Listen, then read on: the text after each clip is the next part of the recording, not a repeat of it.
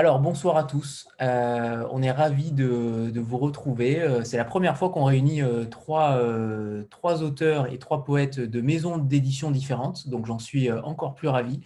On est donc en présence de Marie Tessu qui nous présente son premier roman-poème Marie-Lou le Monde aux éditions du Tripode, qui peut lever la main. Voilà, comme ça on la, voit parce qu'elle est renommée en Léa Petit-Demange, évidemment.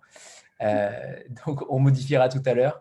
Euh, Carianne Trudeau-Beaunoyer qui nous présente donc son, euh, son premier également, son premier livre, euh, Je suis l'ennemi, au Cartanier.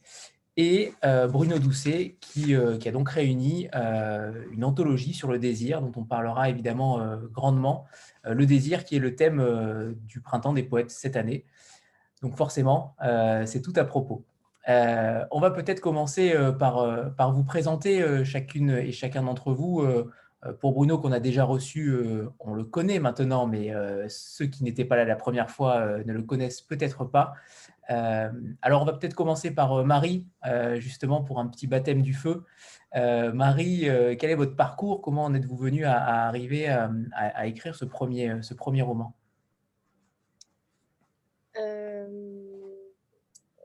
Au début, je, voulais écrire un, euh, sur une, un, lieu plutôt, donc euh, sur, euh, sur le sud, et que je pense j'associe à, mon enfance où j'ai vécu en fait près d'Aix-en-Provence.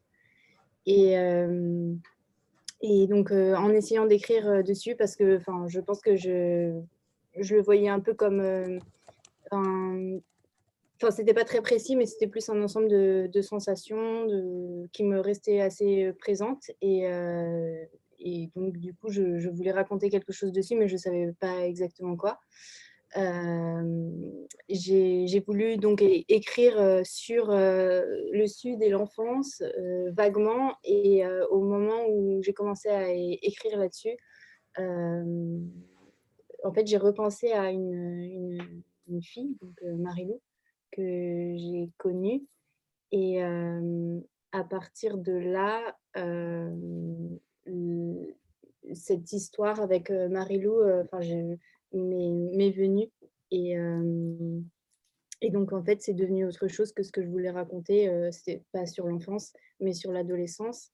Et, et, donc, j'ai commencé à écrire sur elle et c'est venu très naturellement, sans que je sache exactement pourquoi? Et alors, vous êtes agrégé de philosophie euh, et du coup, on se demande comment le passage s'est fait euh, avec, euh, avec la littérature. Est-ce que c'est en, ancré en vous depuis, depuis toujours ou au contraire, vous avez eu une sorte de déclic? non, non, justement, je, je pense que je n'ai pas eu de déclic. j'ai toujours un, un, peu écrit au sens où j'ai toujours euh, raconté ma vie, mais donc du coup, c'est pas vraiment écrire au sens de créer, mais plus euh, retracer ce qui se passe euh, dans ma vie chaque jour à travers des journaux, comme beaucoup de monde. donc j'ai toujours fait ça. Et après, à l'adolescence, j'ai commencé à écrire de, la poésie plutôt. Et du coup, ces journaux qui étaient vraiment plus factuels, genre j'écrivais vraiment de manière très répétitive tout ce qui se passait et, euh, et sans vraiment avoir de réflexion là-dessus. Je pense que c'est devenu euh, autre chose et euh, c'est devenu peut-être un peu plus des sortes de des fragments, je ne sais pas comment l'appeler, mais des pensées, des, bouts de poèmes, des bouts d'histoire, voilà, sans trop de construction. Et, et après, euh, j'ai commencé à écrire des sortes de petites nouvelles, euh, des choses un peu plus longues. Et, et, euh.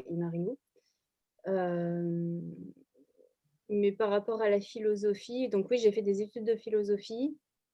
Mais après, je ne sais pas trop s'il y a un lien avec ce que j'écris. Je ne sais pas trop euh, je pense qu'au contraire, c'est assez différent comme type d'écriture parce que en philosophie, on écrit de manière euh, très rationnelle. C'est une analyse euh, très objective des concepts, alors que la poésie, justement, c'est un laisser-aller des sensations, des, sentiments. Donc, c'est plutôt par opposition peut-être avec la philosophie que j'ai écrit de la poésie et, et de la littérature.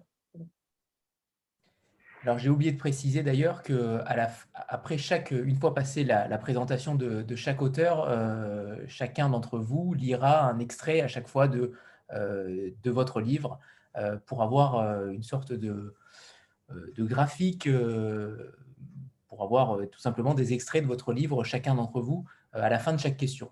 Donc voilà, préparez-vous à chaque fois à lire un, petit bout, un petit extrait de votre livre après chaque question, une fois passé bien sûr les présentations de, de chacun. Merci Marie. Euh, quant à vous, euh, je fais le lien parfaitement avec les, euh, avec les, études, euh, puisque vous, êtes, vous avez un diplôme de maîtrise en recherche de création littéraire et création littéraire, et vous faites un doctorat sur l'autoportrait. donc, clairement, là aussi, le, passage entre ces différentes, entre l'univers académique et la littérature, comment s'est-il fait? Euh, oui, bah, euh, merci d'abord de, m'accueillir, de me recevoir. Euh, en fait, au Québec, on a dans les universités, dans les départements de littérature, souvent des programmes de recherche-création, donc qui sont des programmes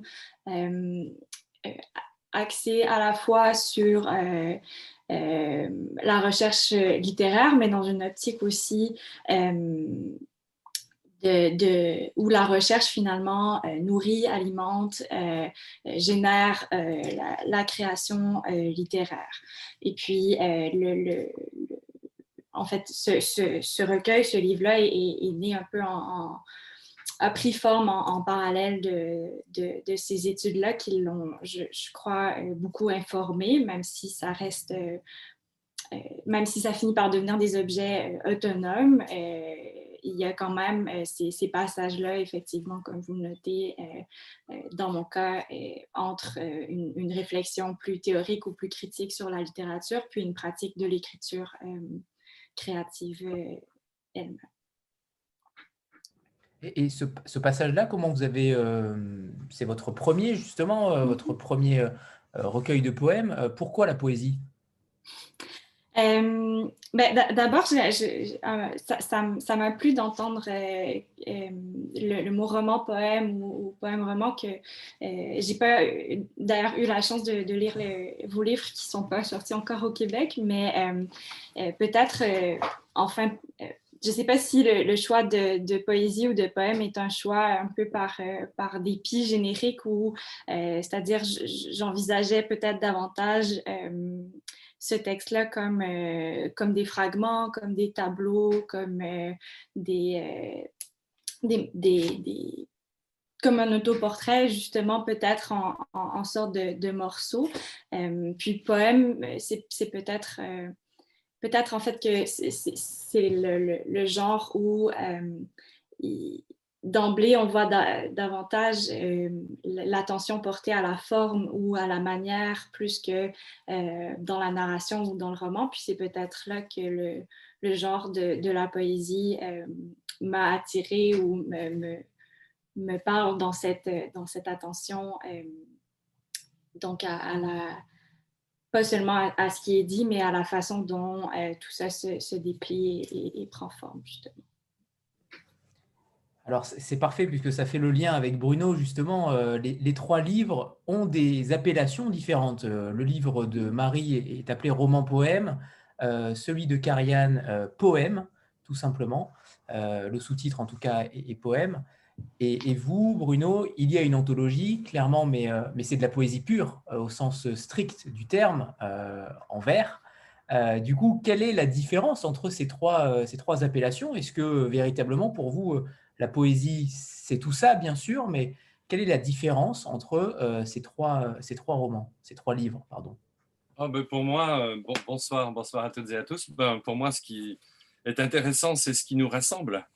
Euh, et c'est cette écriture poétique multiple qui se conjugue d'emblée au, pluriel, qui se définit au pluriel, qui, qui est marquée par sa diversité, son éclectisme, son ouverture, son hybridation des formes et des, genres, Et donc la, poésie est plus large que la poésie. Ça, c'est vraiment euh, ce que je voudrais d'abord vous dire ce soir.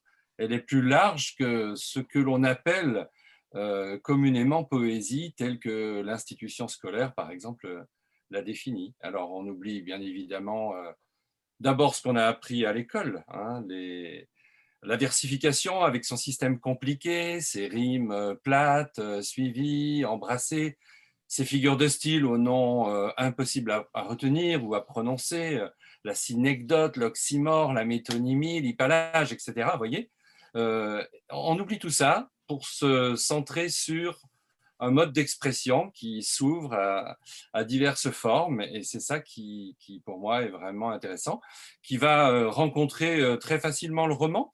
vous savez que je défends des écritures poétiques narratives, on a même créé une collection pour les jeunes qui s'intitule Poésie-Histoire. Et le mot valise dit bien ce qu'il veut dire, c'est-à-dire que le poème nous raconte des histoires, des histoires de vie qui permettent par exemple de prendre les enfants au sérieux.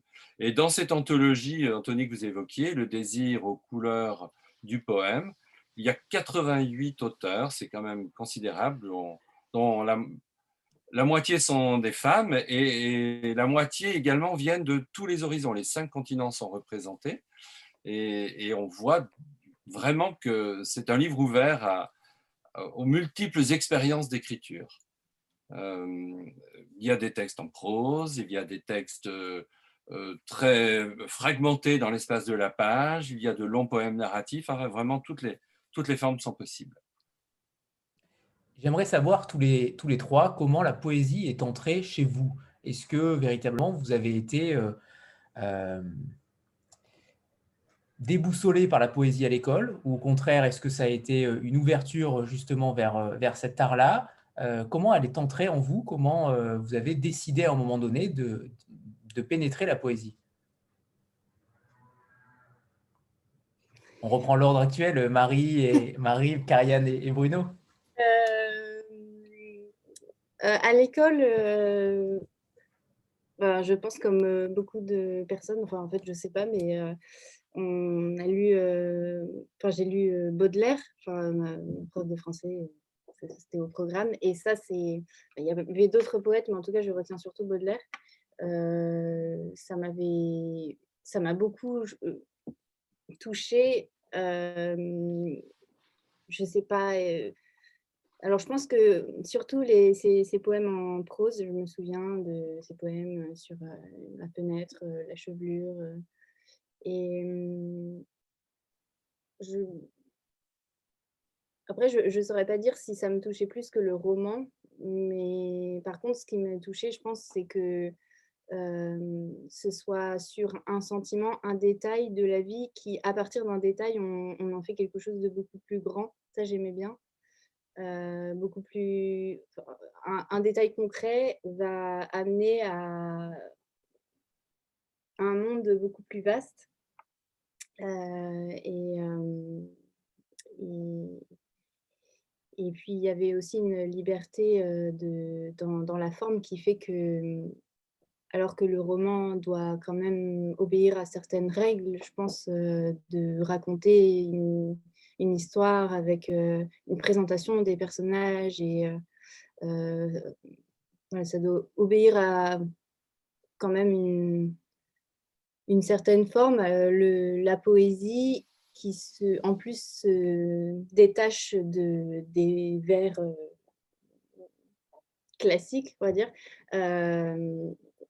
est totalement libre. Et du coup, je pense que ça, c'est assez attirant quand on est jeune de, de voir ça et puis après, je pense que la poésie, on la trouve aussi dans les chansons. Enfin, c'est pas forcément dans les, poèmes qu'on lit quand on est jeune, mais dans les chansons qu'on écoute.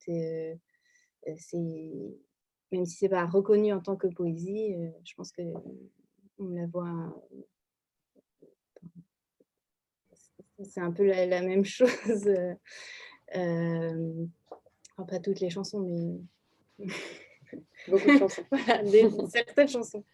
Et, euh, et du coup, euh, oui, je pense que, je sais plus, la, la question c'était euh, à quel moment la poésie est entrée dans la vie? Oui.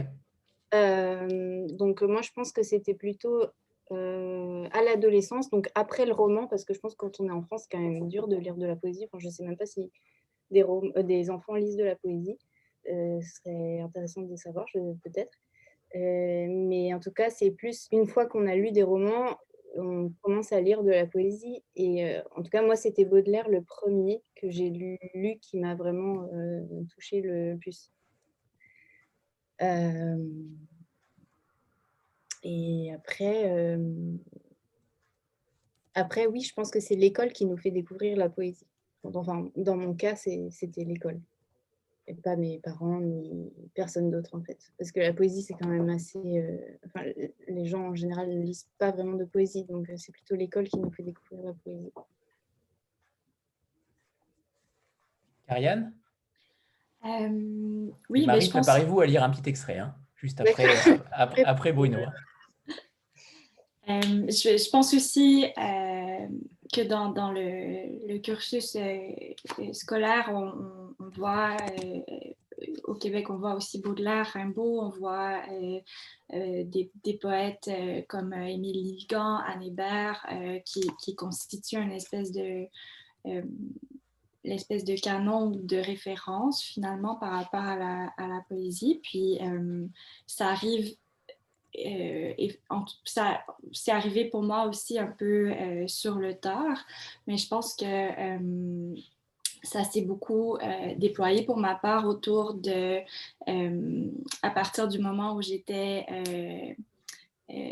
au, au, baccalauréat, à l'université, il y avait des, des, des, espèces de communautés qui, qui, se formaient aussi, puis qui, qui qui performait oralement euh, euh, la des poèmes dans des soirées. Puis euh, c'est un peu aussi comme, comme ça que ça... que j'ai pris contact ou que ça, ça c'est venu à moi d'une certaine façon. et puis pour,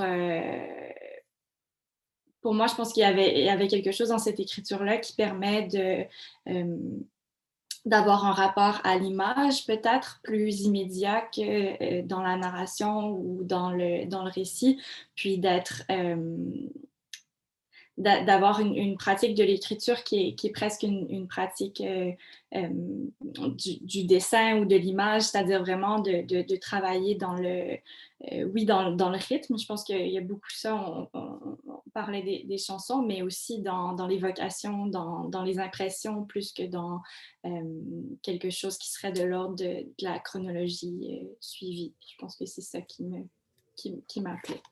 Est-ce que dans votre, dans votre ouvrage, Karianne, il y a, moi j'y ai trouvé du slam.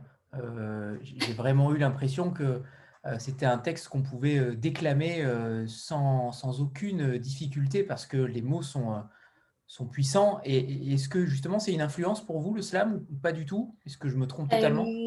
Ben, j'ai fréquenté des soirées de, slam, mais comme spectatrice, euh, davantage. Je pense que euh, ça m'a pris euh, beaucoup de temps aussi à être dans la, dans la parole parlée en quelque sorte, mais que clairement peut-être ce, ce, ce, rythme-là ou cette espèce de, de scansion-là du, du, slam est, pas, pas étrangère, ne, ne serait-ce que dans la, dans la construction de la phrase. J'aime beaucoup quand les, les, choses déboulent un peu, puis perdent leur, souffle, peut-être qu'il y a quelque chose de, ça. On parlera du sujet tout à l'heure qui est forcément euh, euh, pas forcément très heureux, euh, bien sûr. Donc c'est aussi ça, je pense, la force de votre, de votre livre. Bruno, quant à vous, comment est entrée la poésie alors, moi, elle est entrée vraiment dans, dans l'enfance. Euh, j'ai grandi euh, dans une famille dans laquelle il y avait des livres, des romans, des livres pour les enfants, mais il n'y avait pas vraiment, enfin je ne me souviens pas avoir vu chez mes parents de, vraiment de livres de poésie, et je ne me souviens pas euh, d'avoir lu des poèmes avant d'en écrire. Ça, c'est un peu étonnant et c'est contraire à peu près à tout ce qu'on à tout ce qu'on peut dire en général. Comment les choses se sont-elles passées pour moi? Bah, Écoutez, c'est assez simple. J'allais dire que de ma petite enfance jusqu'à mes 10 ans, je crois, que j'ai vécu comme un petit Indien dans la forêt. J'étais parfaitement heureux, je construisais des cabanes et euh, le ciel de ma vie était un ciel vraiment bleu. Et puis, euh, à la fin de mon année de CM2, début de l'année de sixième, ah oui, ça fait loin, hein, quand vous voyez un bonhomme avec une barbe blanche, vous vous dites, ben, mon Dieu, ça, ça, remonte, euh, ça remonte assez loin dans le temps. Eh bien, à la fin de, cette année de CM2, il m'est arrivé plusieurs choses euh, un peu douloureuses, euh, deux deuils euh, dans, ma famille, Hum, voilà, deux, disparitions qui ont été brutales, euh, qui m'ont euh, profondément marqué, euh, qui ont, je pense, ébranlé un peu euh, mon équilibre psychique et puis ma confiance dans la vie. Et puis des, parents qui euh, s'entendaient pas trop bien, qui commençaient à parler de séparation, etc. Et moi, j'ai eu le sentiment que ma vie d'enfant était d'un seul coup euh, comme un œuf euh, brisé en deux, et euh, avec l'impossibilité ensuite de, faire, de se réajuster les deux morceaux de cette coquille brisée. Ça a commencé à me poser des, problèmes parce que le ciel bleu est devenu, c'est chargé de nuages noirs. Quand un enfant a la tête sous les nuages noirs, ben, qu'est-ce qu'il fait? Il les, respire, il les inhale, il les avale, et, et cette noirceur, elle se retrouve en lui ensuite. Donc c'était une période difficile, en redoublement, difficultés scolaires, problèmes de sommeil, etc. Et puis mes parents, ne sachant pas trop faire euh, quoi faire de moi, là, je vous raconte toute ma vie là, hein, euh, m'ont emmené voir une psychologue. Alors c'est là que les choses commencent. Ils m'ont emmené voir une psychologue, ils me l'ont dit, on va aller voir une psychologue. Donc moi je suis parti dans ma chambre, j'ai cherché dans mon petit Larousse euh, ce qu'était une psychologue ou un psychologue et j'ai découvert que ça n'existait pas. Je n'ai jamais trouvé le mot. Mais Probablement parce que je ne savais pas l'écrire. hein. Donc, euh, je suis arri- arrivé devant cette psychologue sans savoir qui j'allais rencontrer, euh, ce qui était le- les conditions parfaites. Et très vite, cette dame qui, qui venait d'un autre pays, elle habitait, en, elle habitait en Suisse, moi j'étais dans le Jura, donc j'avais l'impression qu'elle traversait une frontière pour venir me voir, c'était vraiment savoureux. Très vite, elle m'a dit, toi, tu es un petit mec qui doit toujours avoir un carnet, un carnet blanc dans la poche. Donc, je suis rentré chez moi le midi. Mes parents m'ont dit, mais qu'est-ce qu'elle t'a dit, la psychologue? Elle m'a dit d'avoir un carnet dans, ma poche. Alors, mes parents ont acheté un carnet. Et puis, euh, euh, c'est sur ce carnet qu'est venu se déposer mon premier poème. Et je me souviens très bien que j'ai d'abord voulu écrire un roman, une histoire, et que je n'y suis pas arrivé, que je me prenais les pieds dans, dans les difficultés techniques, euh, les temps verbaux, la délicate question de savoir si j'allais dire je ou il à la première ou à la troisième personne. Et je me disais, mais si tu dis je, mon Dieu, mais tout le monde va savoir que ces gens qui s'engueulent le soir, c'est tes parents. Mais ça va être terrible dans le quartier. euh, Tout le monde va, va reconnaître ta famille. Et ce qui est étonnant, parce que ça, ça ça voulait dire qu'à l'âge de 10 ans, je, je pensais que j'aurais des lecteurs. Aujourd'hui, c'est une chose qui me, qui m'étonne incroyablement. Je n'avais jamais vu un écrivain. Je ne savais pas ce que c'était. Mais j'avais bien cette idée quand même que j'allais écrire quelque chose pour être lu par autrui. Et puis je me disais, mais si je dis il, je, n'arriverai jamais à, transformer ces impressions qui sont en moi en expressions claires et, je ne parviendrai pas à, à- dire ce que j'ai à dire. C'est- vraiment des problématiques d'enfant. Et puis c'est la poésie qui est venue se déposer sur mon carnet. Alors j'ai encore en tête le poème que j'ai écrit. J'ai perdu le carnet. Je n'ai jamais publié le poème, mais je ne l'oublierai jamais. Et j'ai l'impression que ce, ce poème, qui devait être cousu de faute d'orthographe, mais ça n'a pas beaucoup d'importance, a été comme une seconde naissance. Vous voulez que je vous le dise, le poème? Ah, Bruno, c'est une évidence. euh, on peut Alors, pas- voilà. après cette histoire, c'est- ce n'est pas possible. Ce poème est assez étonnant. Euh, il est né d'une vision, celui d'un flamant rose dans la nuit, éclairé par le halo de la lune, se reflétant sur le miroir d'un lac. Et ça donne les choses suivantes, qui sont les flamants roses, des funambules roses, une boule de plume qui dort au clair de lune, oiseau étrange et beau. Alors, je ne sais pas si c'est un bon ou un mauvais poème, ça n'a strictement aucune importance. Mais par contre, ce que je sais, c'est qu'il y a un mot qui est pris pour un autre mot dans mon poème. Parce que moi, je voulais parler de cet oiseau somnambule, parce que les oiseaux ne s'allongent que pour mourir. Donc, j'étais comme ce- cet oiseau. Je pense que je voulais parler de mon somnambulisme d'enfant perturbé, mais j'ai employé un mot que je ne connaissais pas, funambule, qui est très beau. Et il me semble que j'ai commencé à devenir une sorte de funambule des mots. Je suis monté sur un, un fil, j'ai trouvé mon équilibre pas à pas, mot à mot. Je me dis aujourd'hui que le funambule avec son balancier, c'est une belle image pour évoquer le, le grand oiseau en équilibre comme ça avec ses deux ailes. Et je crois que c'est toute ma vie qui a commencé euh, à ce moment-là. Voilà. Et je n'ai jamais cessé de tenir ce fil de l'écriture. Ça fait longtemps maintenant. Hein. Euh, et euh, je n'ai jamais cessé. Pardonnez-moi. C'est l'enfant de 10 ans qui revient. C'est l'enfant de 10 ans qui revient, ou ses parents qui l'appellent, je ne sais pas. voilà, voilà comment les choses se sont passées pour moi. Et puis peut-être, si vous permettez, une petite chose encore qui nous mène alors vraiment au cœur de la, de la problématique tellement intéressante, écrire de la poésie et éditer de la poésie. Il me semble qu'aujourd'hui, ce que je fais en, en étant devenu éditeur, c'est que autour du fil fragile de mon écriture personnelle, ben, j'entortille d'autres fils, le fil des auteurs que je publie. Et voyez, une anthologie, quand elle rassemble comme ça des dizaines de voix venues de partout, ce sont des fils fragiles qui s'enroulent autour d'autres fils fragiles. Et ce que l'on réalise ensemble, c'est une tresse, c'est quelque chose qui, a vraiment la solidité de, de la corde avec laquelle on, on, on s'arrime les uns aux autres. Et je trouve que ça, c'est quelque chose de, voilà, de, très beau et qui est le sens même de, mon existence et de mon travail. C'est pour ça que je me donne autant de mal à faire des, anthologies. Hein. C'est pour rassembler la, famille euh, des poètes. Très bien. Alors Marie, euh, c'est à vous pour euh, un petit extrait de Marie-Lou Le Monde.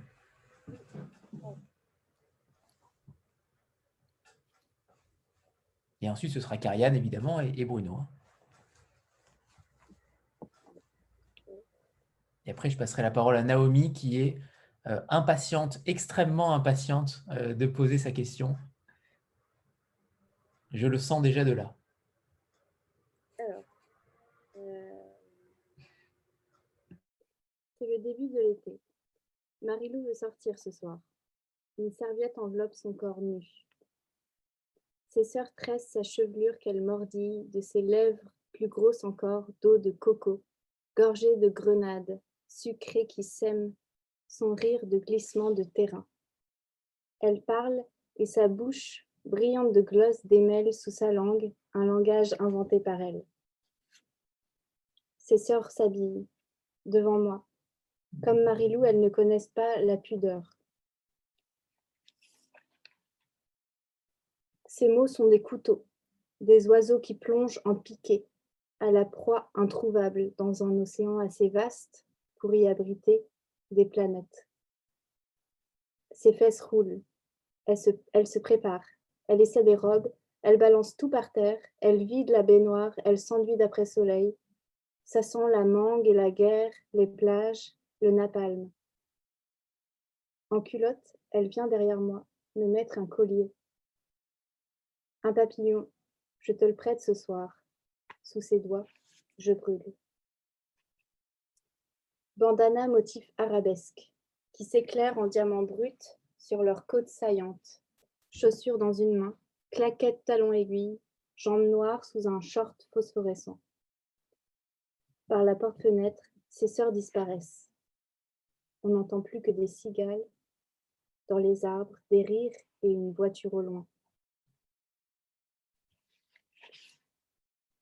Marilou a mis des paillettes sous ses pommettes, plus hautes que les tours de Marseille, et ses lèvres vanille qu'elle claque puisent dans les sources ocre des dunes de sable du Maroc.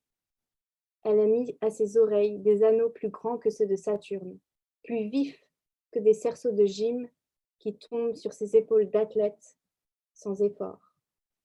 C'est le visage du monde, c'est le monde en son visage. Merci. Merci Marie. Alors Karianne, c'est à vous et vous allez voir les, pour ceux qui n'ont pas lu les deux ouvrages, vous allez voir les, à mon sens, euh, les ressemblances euh, des deux textes dans un tout autre sujet bien sûr, mais euh, à mon sens, il y a quelques ressemblances évidentes. Ici de la poussière, Le mot poussière n'existe pas encore. Seuls existent les jours d'avant les jours, la couleur de la suie, une galerie de fées d'eau douce. Nous sommes fébriles. Dehors, l'univers est rempli de dangers. Dehors, un arbre tombe et le bruit de l'arbre qui tombe résonne jusque dans notre caverne. Un arbre tombe et la poussière remuée par sa chute colle aux parois. Un arbre tombe et tout se passe comme si rien n'avait précédé sa chute, comme si l'arbre n'allait jamais finir de tomber, comme si nous risquions de sombrer avec lui, sèche, gauche et fini, nous. Tout se passe comme si l'arbre s'éteignait. Au cœur de notre tronc sectionné, nos nerfs se déploieraient en des cercles concentriques et ils dessineraient des anneaux. Il y en aurait peu, pas assez pour garantir que nous avions vécu. Nous nous tenons sous les cloisons molles d'un drap déposé sur quatre chaises au vernis usé. Du bout des doigts, j'arrache des écailles et des pattes de bois. Quand tu étires les bras, le tissu forme une pointe, puis tu replies les coudes et le plafond se relâche vers l'intérieur, l'espace se resserre. De nous deux, tu es celle qui conserve sans jamais se lasser le goût de rapetisser, de ne pas faire de bruit, de mener une existence ténue. Notre pensée engendre notre monde. Nous n'avons pas grand-chose pour nous distraire. Une bille de la taille d'un ongle qui traînait là, la perle, surgit tout à coup du, du drap écarté. Nous nous avons. Tu me proposes un jeu. Je ne pressens rien de tes manigances, je te fais confiance. Comment pourrait-il en être autrement? Tu es légère, entêtée. On joue à faire le mort. La première qui remue a perdu. Veux-tu, mamie? Veux-tu? On joue?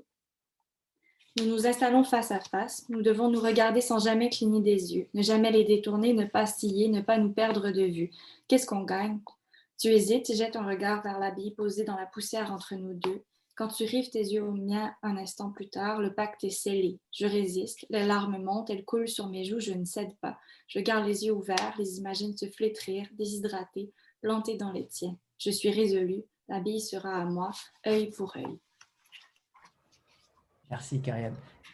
On, parlera tout à l'heure du silence, euh, qu'il soit dans le texte ou à l'oral. Euh, véritablement, euh, vos deux lectures ont été totalement différentes. Et, je pense que c'est important aussi de parler du rythme du récit que vous faites toutes les deux, parce qu'il y a véritablement quelque chose de, de, commun dans vos deux textes. Bruno, quant, quant, à vous Je vais vous lire un, un, un texte, donc extrait de, de l'anthologie et je choisis de, de, vous lire un poème de Souad Labise, qui est une poète d'origine algérienne qui vit aujourd'hui dans la région de Toulouse. C'est un texte inédit, magnifique, intitulé Déboutonner la soie de ton silence. Apprends-moi à déboutonner lentement, sans la froisser, la soie de ton silence là où toute rumeur s'abolit, où presque rien ne se passe, l'amorce de tes basses féconde en sourdine l'embryon du silence. De cet instant d'éternité naît le désir de toute chose. Comment revenir de toutes ces guerres où je n'ai pas mis les pieds, je cherche l'issue, guidé par le palimpseste de ta voix, les portes qui s'entr'ouvrent ne mènent pas à toi tisser un abri dans le duvet de ta voix, au fond de l'abri, aménager une niche, au creux de la niche, une alcôve de consolation. C'est là que j'attends, au plus près du geyser, l'ouverture de tes valves. Magnifique. On va passer une très belle soirée, je pense. euh, Naomi, c'est à toi. Merci Bruno. Euh, bonjour à tous, je ne sais pas si vous m'entendez. C'est bon. Ok. Euh, alors, j'avais euh, deux ou trois questions. Ma première question serait pour euh, Bruno. Donc, bonjour Bruno, merci de nous faire l'honneur d'être présent. Alors, moi, j'ai acheté votre anthologie, mais je n'ai pas encore eu le temps de la lire. Et tout à l'heure, vous aviez parlé à la fois de la cohésion de l'anthologie, c'est-à-dire qu'il y avait des fils, en quelque sorte. Vous avez pris la métaphore du fil qui servirait éventuellement à faire une tresse et donc euh, qui viendrait euh, lier euh, et donner de la cohésion à cette anthologie. Et en même temps, vous avez parlé de la variété, c'est-à-dire qu'il y a une variété au niveau générique, il y a une variété aussi au niveau de l'origine des poètes. Donc, j'aimerais savoir comment vous vous êtes pris pour pouvoir trouver tous ces poètes d'horizons très différents, avec des sensibilités différentes. Je me doute bien qu'ils sont réunis grâce au thème du désir, mais euh, je pense qu'il y a sûrement euh, d'autres perspectives à envisager, puisque une anthologie, ce n'est pas seulement un assemblage ou un regroupement de poèmes autour d'un thème, mais c'est aussi une question de sensibilité, de vision du monde, etc. Donc j'aimerais savoir comment vous vous y êtes pris voilà, pour composer cette anthologie. Ensuite, j'ai une deuxième question qui s'adresse à vous, mais aussi à Marie Testu et à Kariane. Alors, euh, elle est dans le prolongement de la première, c'est-à-dire que vous avez parlé en début euh, de rencontre de euh, la réception de la poésie aujourd'hui, en tout cas par le lecteur contemporain, et euh, c'est vrai que lorsqu'on se rend en librairie, on se rend compte que ce n'est pas spontanément le rayon vers lequel euh, les lecteurs se dirigeraient. Donc, euh, j'aimerais vous poser la question suivante. Pourquoi en sommes-nous arrivés là? En tout cas, pour vous, pourquoi la poésie souffre-t-elle d'une image peut-être élitiste où on a souvent l'impression que c'est un texte qu'on ne comprend pas? Alors, voilà, j'aimerais avoir votre point de vue là-dessus. Enfin, la troisième, qui est un peu une sorte de conclusion des deux précédentes, dans ses élégies, Holderlin se demandait euh, à quoi bon les poètes en temps de détresse? Alors, je ne sais pas si nous sommes vraiment en temps de détresse, mais j'aimerais bien savoir euh, quelle serait votre réponse à cette question. Pourquoi des poètes aujourd'hui? Bah, merci Naomi. Alors je, commence hein, puisque la première question m'était adressée. Dans le mot anthologie, étymologiquement, il y a l'idée de cueillir des fleurs, de ramasser des fleurs, un peu comme dans le mot florilège. Hein. Et donc, on compose une anthologie comme on compose un bouquet. Et un bouquet, vous le savez bien, euh, on le compose avec des couleurs variées, avec des, des plantes d'essence différentes. Et c'est cette alchimie qui, qui fait la, qualité d'une composition florale.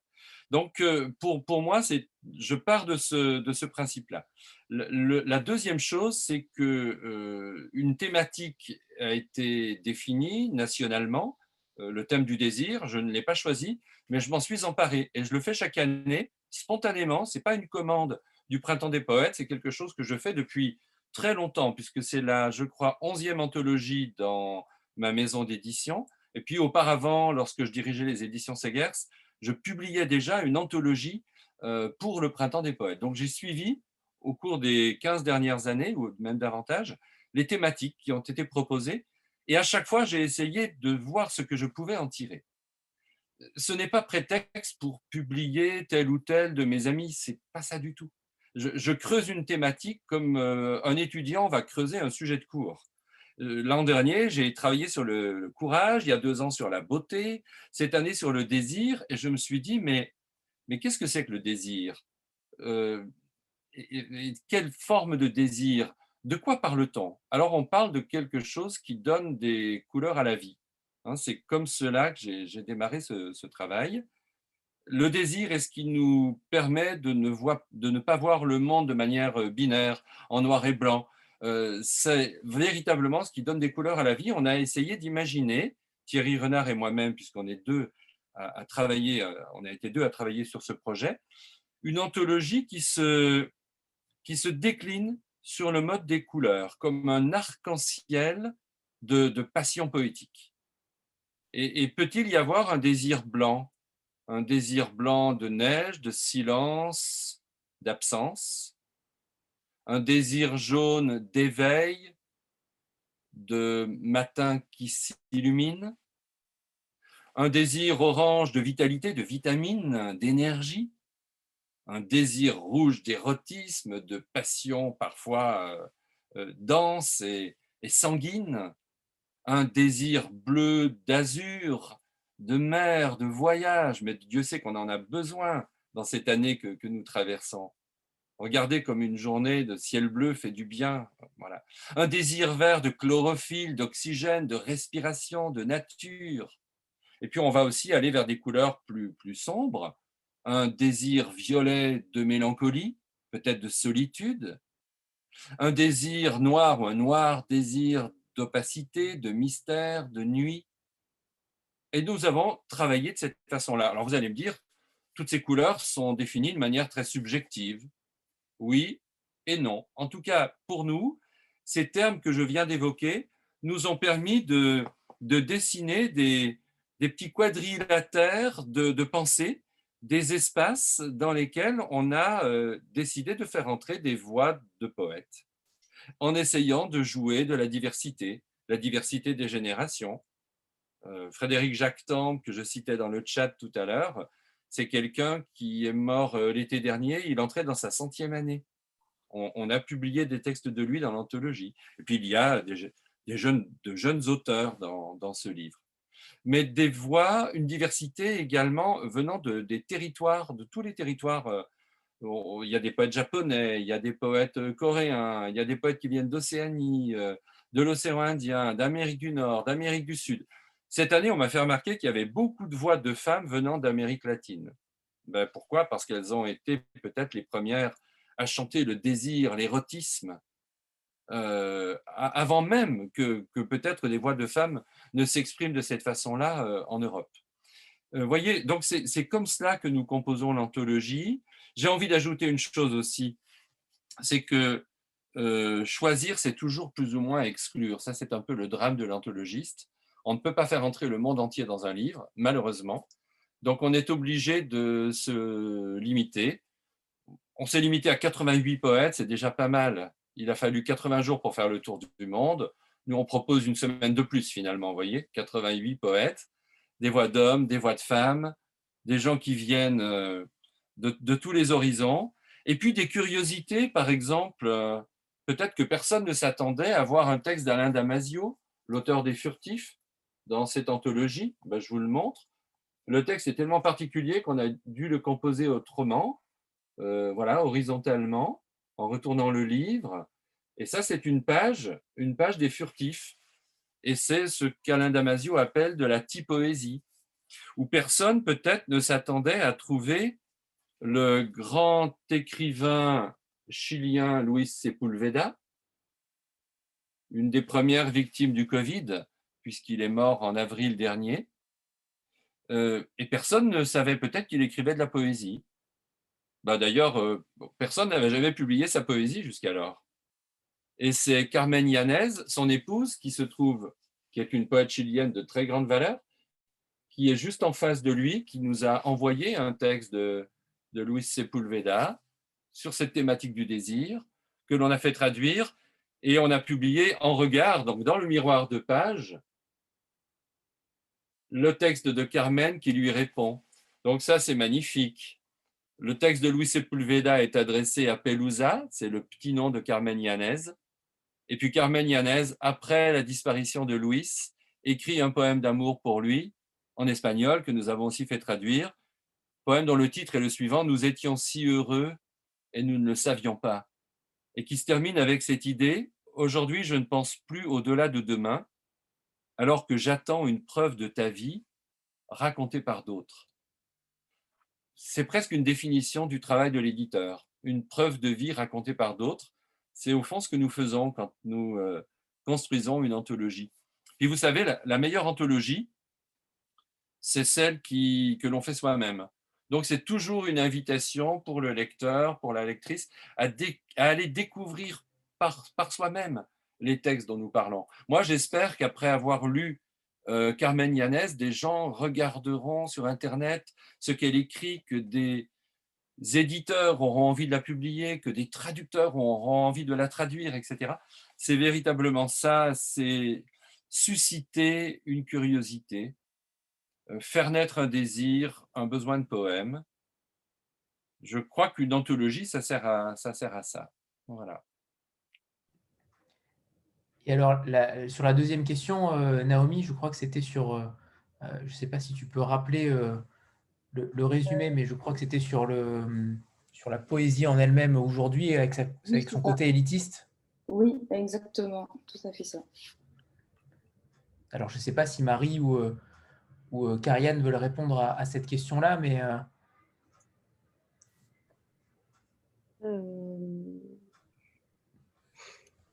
Non, je, réfléchis. entre guillemets, pourquoi avoir, avoir écrit un roman de poésie en 2021 euh, alors que euh, la logique voudrait que ce ne soit pas le cœur de cible actuel euh, en France? Ah bah oui, ça c'est clair. C'est pas, c'est pas la cible. Enfin, c'est pas fait pour pour être lu par le plus de personnes possible, ça c'est clair. Mais en fait, je pense qu'il y aurait énormément de, de réponses, mais déjà, je pense qu'il y a beaucoup de gens qui lisent pour se distraire et pour se distraire de leur vie quotidienne. Et, la poésie, le problème, c'est que on ne se distrait pas vraiment avec la poésie. Plutôt, ça nous ramène à quelque chose de, de fondamental dans notre vie. Et, et, ça nous fait réfléchir, du coup, ça nous ramène à nos problèmes plutôt, enfin, au sens pas nos problèmes quotidiens, mais nos problèmes existentiels. Et, euh, alors que dans un roman, comme, euh, alors pas, pas dans n'importe quel roman, mais dans un roman euh, au sens qui nous fait suivre une histoire et comme un roman de Stephen King par exemple où on a envie de savoir la suite et on est happé par l'histoire et donc du coup c'est comme quand on regarde une série on, oublie un peu on oublie sa vie et c'est agréable parce que euh, souvent on, consomme de l'art pour, euh, pour être en dehors de la vie. Et, euh, et le problème de la poésie, c'est que ça n'a pas cet effet-là, je trouve. Au contraire, ça nous fait plutôt méditer sur des sur notre propre vie et est-ce que c'est un problème? accentue, enfin un problème, je veux dire. Moi, je trouve pas ça un problème, mais, euh, mais euh, je pense que si euh, on, lit et on, ou on regarde des films, on consomme de l'art en général pour oublier le côté, enfin la vie elle-même, l'existence. Alors, du coup, la poésie, c'est peut-être pas clairement le meilleur moyen. Il vaut mieux pas lire de poésie. Est-ce que je peux rebondir sur votre réponse? Alors, euh, j'ai bien aimé quand vous avez employé le terme de consommer. Alors, euh, c'est une question un peu polémique, entre guillemets, mais est-ce que du coup, le roman serait le genre de la consommation avec beaucoup de guillemets, c'est-à-dire un genre euh, dans lequel on lirait pour faire défiler les pages? euh, et euh, la poésie serait, euh, à contrario, le genre de la, plutôt de la concentration ou de la méditation. Je ne pense pas que les deux soient antagoniques, mais quel est votre point de vue là-dessus? Parce que les poèmes peuvent aussi raconter une histoire. Et il me semble que lorsqu'on lit de la poésie, bien sûr qu'on a une attitude qui est peut-être un peu plus réflexive, que l'on médite davantage. Encore, je n'en suis pas certaine, parce qu'avec certains auteurs, Proust ou Roberto Bolaño, on médite beaucoup aussi. Mais euh, ce que je voulais dire, c'est euh, est-ce que euh, finalement lire de la poésie impliquerait forcément le lecteur à enlever une dimension que je qualifierais de distrayante de sa pratique? Il me semble qu'il y a quand même une certaine jouissance, qu'elle soit intellectuelle ou artistique, lorsqu'on lit de la poésie. Qu'en pensez-vous? Euh, jouissance au sens on ressent un plaisir quand on lit de la poésie Tout à fait. Euh, alors, enfin, là, je ne disais pas du tout que le roman, c'est de l'ordre de la consommation et que la poésie, c'est c'est le vrai art euh, en, littérature, pas du tout. Parce que, je, au contraire, je pense que, en fait, déjà, c'est compliqué, je pense, de, de définir séparément le roman de la poésie, parce que quand on essaie vraiment, euh, au final, c'est ce qu'on disait, tout à l'heure. on, on, sépare, euh, enfin, on met entrée. Euh, Ou le roman poème. Ouais, voilà, c'est ça. c'est qu'il n'y a pas vraiment de, de, de différence parce qu'en fait, on peut raconter une histoire avec de la poésie, comme vous avez dit. Et puis, on, on, peut qualifier des romans de plus poétiques que d'autres en fonction de comment ils, ils ils font attention à la langue et créent des images plus ou moins intenses qui font que c'est pas juste la narration qui est euh, première. Et, euh, et, et, du coup, je pense pas du tout que le roman soit de l'ordre de la consommation. Maintenant, on, pas, on sait aussi par contre qu'il y a des romans qui sont, euh, enfin, des, des, structures de romans, des schémas qui marchent plus ou moins bien et qui sont, qui rapportent plus que d'autres. Et, et souvent, je pense que c'est quand l'histoire elle est première quand même par rapport à euh, l'intérêt euh, poétique du coup, c'est-à-dire euh, pas forcément au sens oublier l'histoire, mais au, sens s'en détacher. Ouais, peut-être voilà, avoir une certaine liberté dans la forme et qui du coup peut déstabiliser un peu la, lecture parce qu'on est un peu perdu du coup quand on lit des choses qui ne nous guident pas totalement comme dans un film en fait, quand c'est pas très linéaire, et on ne sait pas trop où ça mène. Euh, et qu'on voit plus la marque euh, de la personne qui crée justement. Euh, et qui est moins faite pour la réception, plus pour raconter, pour exprimer quelque chose, mais pas forcément pour, pour que ça plaise directement et que ça marche directement. Donc, je pense que ça dépend des, je ne pense pas du tout que, au contraire, je pense que le roman a trait à la poésie et la poésie, elle, a tout à euh, gagner en quelque sorte à, raconter, à prendre euh, quelque chose du roman, en fait, pour euh, créer, ouais, pour exister, pour créer un lien aussi avec le lecteur, parce que raconter des histoires, même si c'est pas le cœur de la poésie, je pense que ça peut créer une complicité avec le lecteur qui permet l'émotion, justement. Et vu que c'est le but de la poésie, de susciter l'émotion.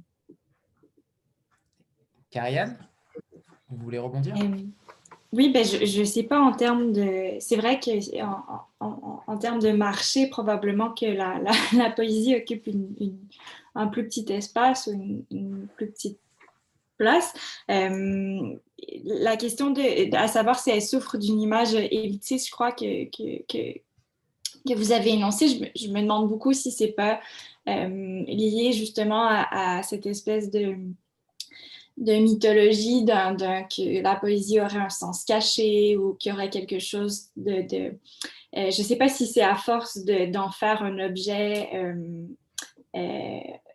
un objet de, mystère ou un objet justement euh, à déchiffrer, euh, que ça ne crée pas juste cette espèce de, de, distance-là avec euh, un certain public. Peut-être aussi que parce qu'elle relève plus parfois, mais pas toujours non plus d'une expérience formelle. Peut-être qu'elle appelle à, un autre type de lecture ou à d'autres types de lecteurs. Euh, j'ai l'impression, ceci dit, qu'elle euh, que la, peut-être que la, la, poésie est beaucoup lue par des, des poètes, justement, qui est cette espèce de, de, de, réciprocité entre les lecteurs et, et, les écrivains peut-être plus fortes euh, dans, dans, ce petit milieu-là que dans euh, le milieu euh, plus vaste des lettres, mais c'est juste une intuition aussi. Est-ce que vous souffrez tous les trois, et plus particulièrement Bruno, de ce, de ce manque potentiel d'attrait pour la poésie? Alors, toutes les deux, vous êtes encore très jeunes puisque c'est votre premier, donc j'espère que vous ne souffrez pas encore. c'est la première chose. Mais, Bruno, euh, est-ce que euh, c'est quelque chose qui vous, euh, qui vous sidère? Est-ce que c'est quelque chose que, que, vous ne comprenez pas Pourquoi la poésie n'attire pas beaucoup, le, beaucoup les foules? En tout cas, pas autant que le roman. Alors, je, vais répondre de, manière un peu, en, biaisant un peu. Moi, j'ai d'abord envie de, de, dire, parce que c'était le sens de la, la question de, Naomi, je crois, que euh, je suis parti en guerre contre euh, une certaine conception élitiste de la poésie. C'est-à-dire cette espèce d'idée qui a longtemps prévalu, beaucoup d'ailleurs en France, que la poésie était ou devait être réservée à un cercle euh, restreint d'initiés, de spécialistes, ceux que Stendhal appelait les happy few, voyez, au XIXe siècle mais à une époque, au XIXe siècle, où euh, c'était les aristocrates euh, ou les classes vraiment euh, aisées qui pouvaient accéder à la littérature. pourquoi la poésie serait-elle réservée à, cette catégorie restreinte de lecteurs? Au nom de quoi? C'est quelque chose de très, de très étonnant. Et, voilà, je vois dans le chat que quelqu'un parle de, de, traumatisme, hein, l'éducation, l'institution éducative qui m'a traumatisé. Ben oui, moi je, crois cela aussi. Je pense que on a beaucoup inquiété, on a rendu la poésie euh, inquiète. inquiétante alors qu'on devrait plutôt montrer, et c'était le sens de la troisième question de Naomi, qu'elle mm. permet de traverser les temps inquiets qui sont les nôtres aujourd'hui. Ce n'est pas tout à fait la même chose. Donc, moi, je, je, pense que la poésie doit être ouverte et offerte au plus grand nombre. Mais ça ne veut pas dire pour autant que nous, auteurs, poètes, éducateurs, enseignants, critiques littéraires ou éditeurs, devions renoncer à nos exigences esthétiques. Personne ne nous a demandé de couper les ailes de nos, de nos ambitions littéraires. Mais par contre, nous devons nous placer en situation d'ouverture. Considérer que euh, la poésie est un fleuve qui s'évase dans un, vers un, delta qui, s'ouvre, qui s'ouvre au plus grand nombre. Ça, ça me semble être quelque chose de d'absolument euh, indispensable parce que c'est en germe dans ce euh, en soi le poème. Le poème, c'est un énoncé qui est, euh, ben, j'ai déjà eu l'occasion de, le dire il y a quelque temps, euh, c'est un énoncé qui est suffisamment inachevé, incomplet. Vous le voyez bien d'ailleurs, il n'y a pas un auteur qui va pratiquement au bout de la page. Hein. Au bout de la ligne, il y a du blanc partout. Donc il y a du blanc pour que nous, lecteurs, lectrices, puissions compléter, compléter le texte c'est un texte suffisamment inachevé pour qu'il puisse laisser au lecteur sa part de rêve, d'imagination, de, construction de sens. C'est-à-dire que le meilleur poème, c'est celui dont le lecteur fait la moitié. Je pourrais vous dire les choses autrement. Il faut être deux pour faire un poème. Il faut quelqu'un pour euh, l'écrire et il faut quelqu'un pour le lire. Et le poème naît de la rencontre entre les deux. Je ne suis pas le premier à dire ça. Hein. René Daumal disait exactement la même chose. René Daumal euh, disait euh, dans les années 40 euh, que l'un était le père, l'autre la mère. Alors vous choisissez. Hein. L'auteur le père ou l'auteur la, mère, comme vous voulez. Le lecteur est la deuxième, la deuxième entité et que finalement le poème est l'enfant des deux. C'est une idée vraiment intéressante et je pense qu'on on, gagne à la cultiver parce que on comprend alors que le, poème, la poésie, a partie liée à ce qu'on pourrait appeler, euh, là c'est un peu politique, mais une démocratisation de la parole. Le poème consiste à donner la parole à celui qui le lit. Et le sens du texte est renouvelé par l'acte de lire. C'est ce qui explique que des textes qui nous viennent de la haute antiquité, euh, soit nous paraissent tellement d'actualité aujourd'hui encore. Euh, c'est pour cela que le poème traverse le temps. Et je pense que c'est exactement pour cela que le poème est un, est un, à partie liée à la résistance. Vous voyez, mais résistance presque au sens électrique du terme. Euh, c'est ce qui tient dans la durée, mais c'est ce qui produit aussi de la lumière, hein, comme, comme la résistance de l'ampoule. Voilà, je, crois beaucoup à cela et je, suis parti en guerre contre la confiscation du sens. Quelqu'un qui nous dit au fond que le poème est un trésor enfermé dans un coffre. Vous voyez le coffre, vous le voyez avec sa serrure bien fermée, une serrure très compliquée. Et la clé est dans la main de l'auteur ou dans la main d'un critique littéraire. Mais si on vous dit ça, si on vous fait croire cela, euh, eh bien, c'est que vous êtes face à un imposteur. Je, crois ça, moi. Je, pense exactement cela. Je pense au contraire que le poème est un espace ouvert et offert à la liberté d'interprétation d'autrui. Personne ne détient le sens de, son poème. Je pourrais vous donner une petite anecdote que, que je trouve euh, vraiment savoureuse. Il y a quelques années, j'avais écrit dans un recueil intitulé Poèmes au secret, un très court poème qui disait la chose suivante Ma maison est en flammes, ni elle, ni moi, n'y pouvons rien. Elle brûle pour avoir trop veillé à l'orée des forêts. Moi, je sais pourquoi j'ai écrit cela, mais ça n'a aucune importance pour vous. Mais ce qui est intéressant, c'est ce que l'on m'a dit de ce texte. Quand je suis allé au Festival de Trois-Rivières au Québec, des écrivains québécois m'ont dit, mais écoute, euh, il faut être québécois pour écrire ça. Il faut être québécois puisque Nous, les maisons, nos maisons brûlent pendant l'automne quand les érables sont en flammes. C'est tout le paysage qui brûle. Et donc, pour nous, ça, parle exactement de ce que nous vivons, de ce que nous rencontrons euh, dans les paysages euh, voilà, de, l'automne canadien. Et puis, quand je suis allé marcher dans le désert au Mali ou au Niger, où j'allais beaucoup à cette époque-là, eh bien, mes amis poètes touareg me disaient, mais tu sais, tu es un des nôtres, parce que ça, ça c'est une pensée de touareg. Parce que nous, nos maisons brûlent, elles ont toujours brûlé.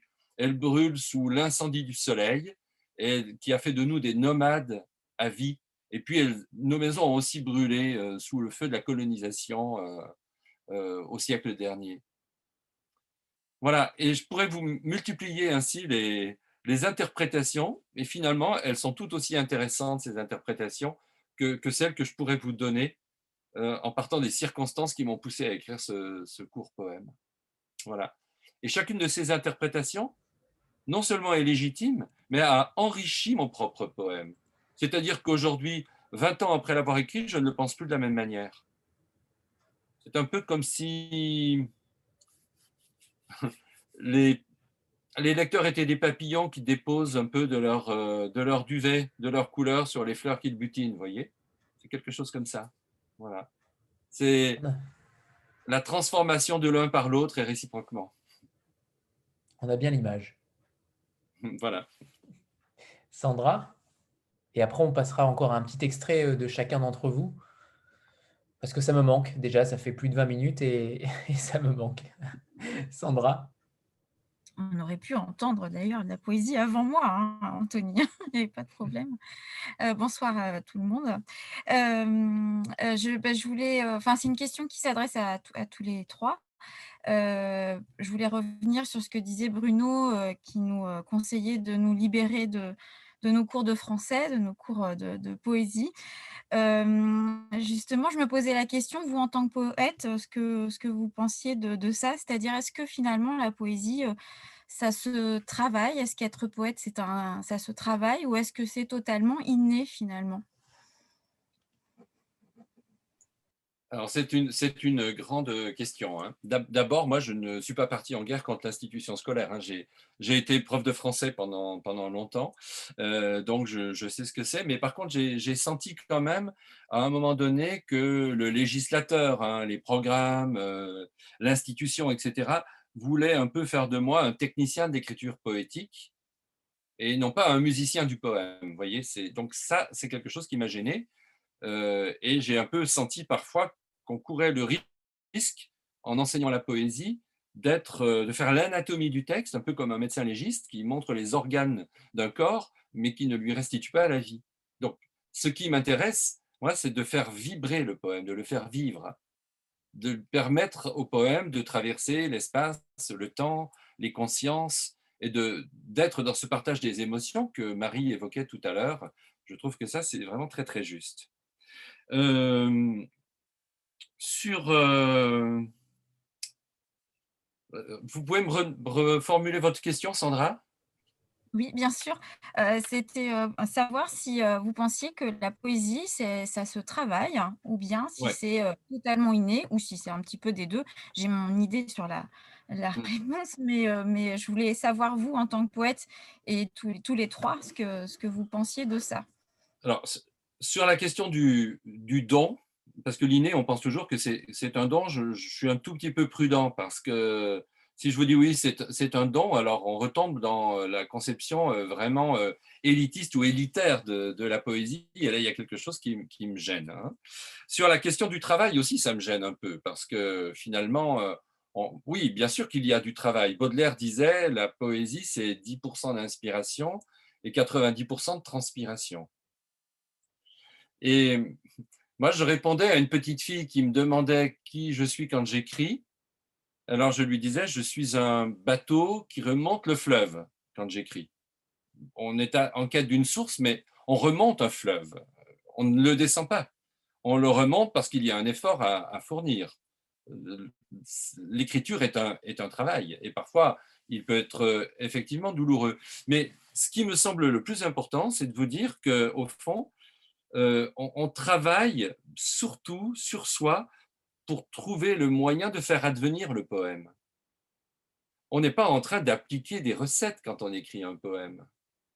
On ne se demande pas à quel moment on va placer euh, l'oxymore ou la synecdoque dans son poème. Ça n'a aucun sens. Ou alors, euh, il faut admettre que les poètes sont des gens qui comptent les pieds sur leurs doigts, vous voyez Ça, c'est quand même un problème. Donc, on n'est pas du tout là-dedans. Par contre, on travaille à devenir poète, on travaille à, à voir le monde en poète, à s'exprimer avec de la poésie, pour se mettre parfois sur la pointe des pieds dans le langage, pour être à la hauteur des enjeux d'existence qui sont devant nous. C'est ça le, travail du, poète. Face aux grandes questions de la vie, euh, le sentiment amoureux, la naissance, la mort, euh, le deuil, euh, puis d'autres choses encore, l'étendue du, cosmos, les ravages faits à la nature. Ce sont des sujets que les poètes d'aujourd'hui abordent, la disparition des oiseaux, par exemple. Mais on se met sur la pointe des pieds pour être à la hauteur de, des enjeux de vie que l'on veut évoquer dans un poème. Donc moi, je crois beaucoup à cela. Et puis, nous ne sommes pas en état de poésie en permanence. Euh, être en état de poésie en permanence, c'est une incandescence totale. Ben, je crois qu'on devient fou, non? On fait comme Rimbaud, on le fait pendant deux ans, trois ans, et après on arrête tout. Ou alors on le fait comme Antonin Artaud et ça se finit pas super bien. Voyez? Donc je crois que la poésie, c'est un état intermittent. Voilà, nous sommes dans les intermittences de l'écriture poétique. Peut-être que l'éditeur, c'est un petit malin, l'éditeur de poètes, c'est un petit malin qui trouve le moyen d'assigner la poésie à résidence dans son existence en la publiant. Mais voilà, ne croyez pas qu'un poète écrive 24 heures sur 24, c'est impossible. Donc, le poème est comme une eau, c'est comme l'eau du désert, euh, elle disparaît de la surface de la terre. Il y a des périodes sans poème, il y a des jours sans poème, il y a des jours d'ailleurs, il y a des jours sans poésie, vous le savez bien. C'est ça la vie humaine. Et, le travail du poète, ça consiste à être un peu sourcier et à trouver le chemin par lequel l'eau que l'on croit perdue va pouvoir revenir à la surface de, à la, surface de la terre. Donc c'est ça le travail du poète pour moi. Voilà. Alors, Carianne et, Marie, euh, euh, est-ce que véritablement pour vous aussi, euh, c'est entre guillemets ambivalent? C'est un petit peu la même chose que, Bruno ou pas du tout? Et je rajouterai une question, c'est est-ce que véritablement vous vous sentez poète au quotidien. Est-ce que vous vous imaginez poète? Est-ce que, vous, est -ce que vous vivez avec cette, cette armure, cette carapace-là de poète? Est-ce que vous voyez le, le monde sous une forme poétique aussi? Je peux y aller où Je ne sais pas si. Mais euh, je, pense que je partage aussi l'ambivalence euh, l'ambivalence de Bruno, c'est-à-dire j'ai un certain malaise par rapport à l'idée euh, du don ou justement de, qualité de, poète qui serait innée parce que ça, relèverait alors comme d'un, déterminisme, puis on, est très, on, est très poète et, enfin, donc pour moi, ça, euh, je, je, crois que j'ai des réserves par rapport à, cette question d'un don inné. Après, euh, pour le travail, euh, je, pense que dans, dans mon rapport, pour moi, à la poésie, il y, a, oui quelque chose de, de l'ordre de l'ordre du travail dans le sens de de l'action, du, geste euh, qui, crée, euh, qui, crée quelque chose dont, le résultat est, euh, est, est, à la fois contrôlé, mais aussi nous, échappe, je pense. mais je crois que je suis dans un rapport aussi à non seulement à travailler, euh, à travailler mais à être soi-même travaillé par, euh, euh, par le monde, par les, images, les expériences, par les, autres poèmes, poètes lus qui forment finalement cette espèce de, de, table de travail ou de, de, chantier à partir duquel écrire. J'ai pas l'impression que je, me réveille en poète ou que je prends mon petit déjeuner en poète. Je pense que c'est quelque chose de plus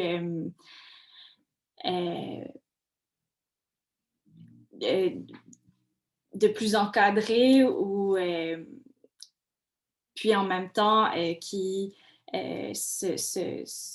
c'est ça. Je pense que la, question pour moi est vraiment à la fois dans, euh, dans le contrôle, la préméditation, donc le, travail, mais aussi, euh, comme on en a parlé, dans, l'ouverture, dans le fait de, laisser les choses euh, arriver et nous, nous transformer. Marie? Euh, comme euh, Karianne, euh, enfin pareil, je me réveille pas en poète, en poétesse. Et je pense que c'est lié à ce que vous disiez, Bruno, sur le mythe du poète. si on pense ça, parce qu'en fait, on ne se dit pas je me réveille romancier, on se dit ça n'a pas trop de sens, on suppose qu'il y a plus de travail et que dans la poésie, il y en a forcément moins parce que c'est de l'ordre de l'inspiration seulement et pas du travail. Et en partie, je suis quand même d'accord avec ce mythe-là, en fait. Euh, mais en même temps, pas totalement. Donc, euh, voilà. Euh, c'est que je pense que contrairement au, roman ou à une écriture plus rationnelle et réfléchie, il y a quelque chose de l'ordre de de la spontanéité. Et d'ailleurs, il faut que dans la poésie, on sente cette spontanéité au moment où on écrit et au moment où on le lit, il faut qu'on sente euh, euh, l'acte d'écrire. Il faut qu'on le ressente, alors que peut-être que dans le roman, moins, on, ressent plus le, résultat plutôt que l'acte en lui-même. Et, euh, et, du coup, il faut peut-être, euh, je pense que le, travail, ça va pas être de l'ordre de créer un, euh, une structure, un plan, quelque chose, même si ça reste un effort au sens où c'est un travail, mais il faut, je ne sais plus si tu as dit ça, Kariam, en fait, mais se rendre disponible, ce qui est compliqué quand même, en fait. au sens, qu'est-ce que c'est écrire de la poésie ou en poète, ce serait essayer d'écouter quelque chose en soi qui est sa propre voix et qui n'essaie pas de convenir à quelque chose d'autre que soi. Et ça, c'est quand même peut-être un travail, même si ce n'est pas un travail au sens où on l'entend euh, d'habitude. C'est un travail productif c'est un travail sur soi, plus de l'ordre de, euh, sur la durée, de comment s'écouter pour ensuite, pour, euh, pour réussir à s'écrire. Voilà, mais, euh, mais du coup, c'est vrai que parler de travail dans la poésie, aujourd'hui surtout, c'est un peu bizarre parce qu'on va pas... Enfin, je, en fait, j'en sais rien. Mais Enfin, moi, je ne travaille pas les, vers comme... Euh, je, les travaille au sens, est-ce que c'est le plus sincère possible? Est-ce que ça produit la, sensation la plus euh, juste que je voulais donner Mais par contre, c'est plus de l'ordre de à quel point l'expression doit être la plus juste possible par rapport à ce que nous, on veut dire. Du coup, c'est quand même un travail au sens où il faut se connaître et, et, s'écouter. Mais c'est pas. Euh, c'est plutôt une sorte de réforme sur soi, de, de, de, connaissance de soi-même. Ouais, je pense pas qu'on c'est pas un travail comme on l'emploie d'habitude. Très bien. Euh, alors, on, prend, on, reprend sur, euh, sur l'extrait, euh, Bruno. donc maintenant, l'ordre a changé. Karianne est toujours au milieu, mais l'ordre a changé. Donc, Bruno en premier, Karianne et ensuite Marie pour, pour le deuxième extrait. Alors, moi, je vais, je vais vous lire Une fois n'est pas coutume, je suis présent dans cette anthologie En général, je ne le fais pas. Et du coup, là, je l'ai fait. Euh, et j'ai envie de lire le texte que le texte qui figure dans ce, dans ce livre, mais je ne le trouve pas, c'est pas normal. Peut-être que le, poème. Euh, Page 52, Bruno. Merci. C'est un merveilleux glossaire à la fin. Il y a un index des auteurs à la fin. C'est ça, c'est page 52. 52. Et je ne sais pas pourquoi je tourne les pages, parce que je connais le poème par cœur. en plus. Alors, ça s'appelle En ton sommeil, l'avenir. Ce matin-là, je m'étais levé bien avant toi pour voir les premières lueurs du jour. Sur la terrasse de notre maison, une branche d'hibiscus tendait les doigts de son attente dans la même direction que moi. Tout semblait habité par une seule raison de vivre. Dans la brise du petit matin, le linge étendu la veille donnait à la terrasse l'aspect d'une barque rentrant au port. Je n'ai pas vu les premiers rayons du soleil faire éclater la crête des montagnes. J'ai vu ta robe blanche, ta robe ouverte dans le vent, faire danser le soleil comme un tamari. J'ai voulu te dire, viens voir comme ta robe est belle dans la lumière du matin. La chambre était encore plongée dans un demi-jour, tu dormais nu sur la toile tendue de l'été. Ce que j'ai vu alors ressemblait au premier matin du monde. Une petite fleur d'hibiscus sauvage s'ouvrait entre deux soleils.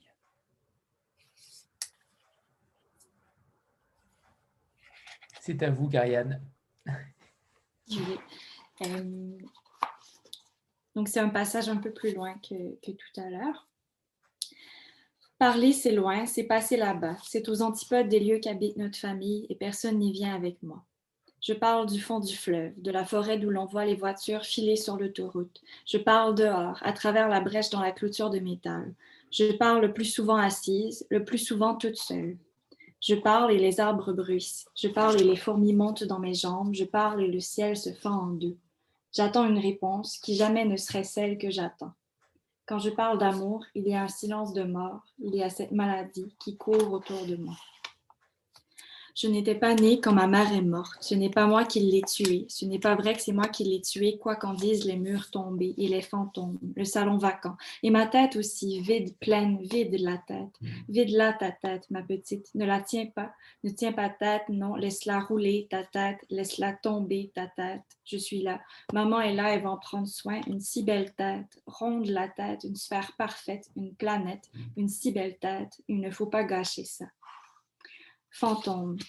Lumière mauvaise, roi fou, petit soldat, moitié, miette, une image qui grince au contact de l'air. La douceur de l'eau qui se retire, la surface gondolée d'un papier trempé, un personnage innommable, une boîte d'objets perdus, une offrande refusée, le son de la poussière qui retombe. Imaginez une vision myope, imaginez votre peau ramollie par l'eau, imaginez la pincée très fort entre vos doigts. Merci. Marie ah, C'était super beau. Euh, euh,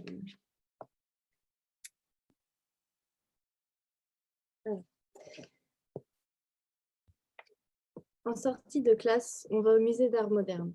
On nous montre les femmes mortes, les femmes fantaisie, les muses, les mères, les statiques formes géométriques, les jeux surréalistes, mais moi je ne vois que son jean qui bouge. Je le regarde. Ma gorge a séché par les stries de son jean. Une brèche. C'est le monde qui se déploie. Devant moi. J'y assiste comme au spectacle. Les autres s'arrêtent de vivre autour d'elle car Marie-Lou existe avant la forme des peintres. Marie-Lou est le dessin, primordial. Elle n'a pas besoin du passé. Et son nom est celui des pierres millénaires. Lave volcanique, antérieure à toute histoire, mais dont la beauté dépasse toute l'étoile. Son éclat n'est pas un jeu d'homme, c'est l'éclat du soleil lui-même. Sous la chair de Marilou, il y a tous les secrets, regroupés en un seul, il y a tous les paysages. Avec elle, l'art est géologique. C'est une affaire sérieuse. C'est la naissance du vivant. Car quand elle marche, son corps se fend, le temps se décuple, ses vêtements s'éparpillent partout, et moi, j'essaie d'attraper quelque chose, un son, une idée. Plein les yeux, la bouche ouverte, je rampe, je sillonne, je la regarde, mais devant moi, je suis éblouie. Je ne dis rien, mais je vois tout. Ça part du haut du crâne, entre les yeux de tigre et les seins, jusqu'au clivage du pubis sous, le jean gris. Les jambes vont seules. Des girafes égarées vers deux horizons opposés. Mais tout se rejoint toujours en Marilou. Pas besoin de réfléchir seulement, il faut suivre. Tout ce qu'il y a à savoir à jamais, je l'ai compris dans ce morceau de nuque éclaté, et le mouvement pour l'apercevoir, espace de lumière au milieu du noir, la peau sombre et claire, noire ou beige, je ne sais pas. On ne peut jamais choisir. On veut tout à la fois. Chez Marilou, je veux tout de Marilou. La noire et la beige et la rose et la bleue, un relief sans accident, une plaine sans creux, un lac opaque où dorment des créatures qui attendent d'être réveillées. Merci. Euh, Amandine, c'est à toi. Oui, bonsoir. Alors, c'est un peu dur de reprendre après ces belles lectures, mais justement, elles m'ont un peu confortée dans mon idée que peut-être écrire de la poésie, au, fond, c'est faire une sorte d'autopsychanalyse. Et c'est un peu ce que j'ai ressenti hier quand j'ai lu le, livre de Karianne. Je n'ai pas encore lu ceux de Bruno et de Marie, mais je vais le faire bientôt, c'est promis. Mais euh, oui, peut-être que je me trompe complètement, vous me le direz, Karianne, mais est-ce que c'est pas une, une façon de de se... Comment je vais dire ça? De, se résoudre avec soi-même?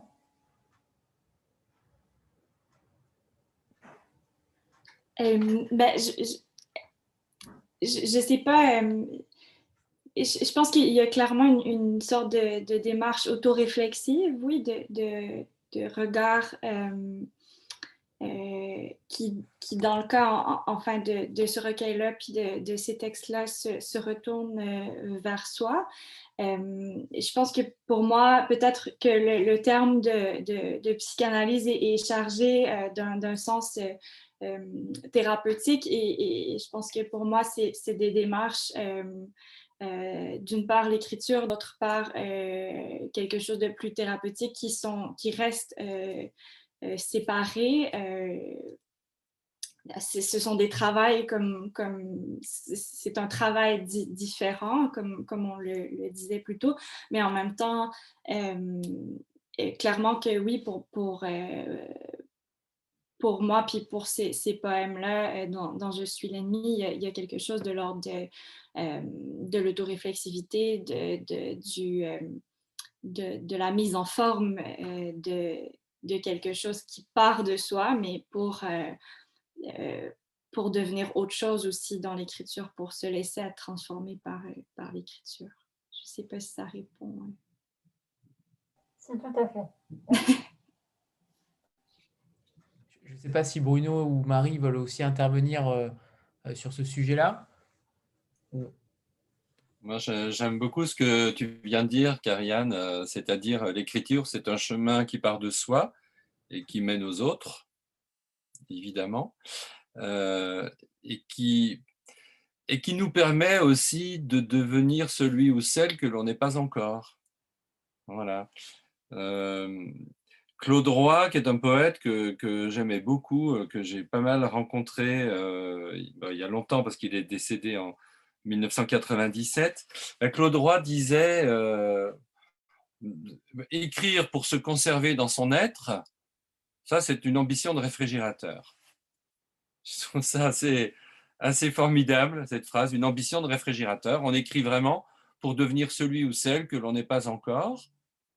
Peut-être parce qu'on sent que les limites de notre existence, les limites de, notre, de nos existences sont un peu trop étroites, on est un peu enfermés en nous-mêmes. On voudrait élargir cette peau de vie qui nous, qui nous, qui nous enferme. Et, l'écriture est ce qui permet de démultiplier le, le, le, vécu. Mais pas seulement la poésie. Regardez par exemple un carnet de voyage. Un carnet de voyage, c'est une invention formidable pour pouvoir vivre le voyage deux fois. Une fois dans la vraie vie et une fois dans cette autre vraie vie qu'est l'écriture. De, sorte que écrire, c'est se sentir au moins deux fois vivant. Voilà. Donc, c'est la raison pour laquelle les écrivains sont des gens heureux. Il ne faut pas trop les plaindre. On peut peut-être parfois les plaindre pour les questions économiques, mais, mais moi, j'aime bien cette idée quand même que nous élargissons l'existence par, euh, par l'écriture. Le roman, c'est encore plus évident, puisque le roman permet euh, de s'incarner, de se réincarner dans d'autres vies que la sienne. Voilà. Moi, par exemple, je rêve de, d'écrire un jour un, roman dont l'héroïne ou la narratrice euh, sera euh, voilà, une femme. Je, rêve de pouvoir un jour faire ça et d'écrire un, bon livre en, me glissant complètement dans une peau qui n'est pas la mienne. Donc oui, vraiment, c'est comme ça qu'on se guérit de, de soi-même, au fond. Marie?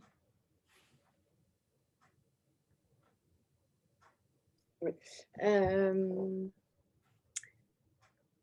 euh, je, je, je, je, pense que je suis assez d'accord avec ce, ce qu'a dit Bruno. Euh, on n'écrit pas. Enfin, après, je ne sais pas si on, si on écrit pour faire sa psychanalyse ou que ça permet de faire psychanalyse. Si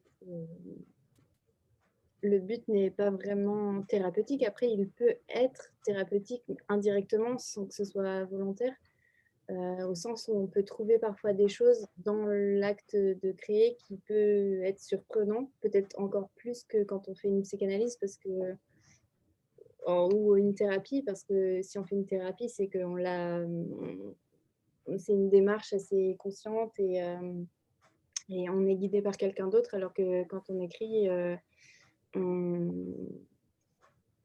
est peut être guidé par l'éditeur. Ouais, oui, éventuellement. Après, oui, après lecture du manuscrit, mais, euh, ouais, mais euh, en tout cas, si on écrit tout seul, toute seule, euh, et sans, sans, but à la base d'être publié, éventuellement, enfin, on n'y pense pas, alors dans l'acte de le faire, il peut y avoir des surprises et donc des choses qui éventuellement étaient inconscientes et peuvent devenir conscientes. Donc, je ne sais pas si ça répond à la question, mais ça, peut avoir cette fonction de, au sens où la psychanalyse c'est fait pour rendre conscient des choses inconscientes. Mais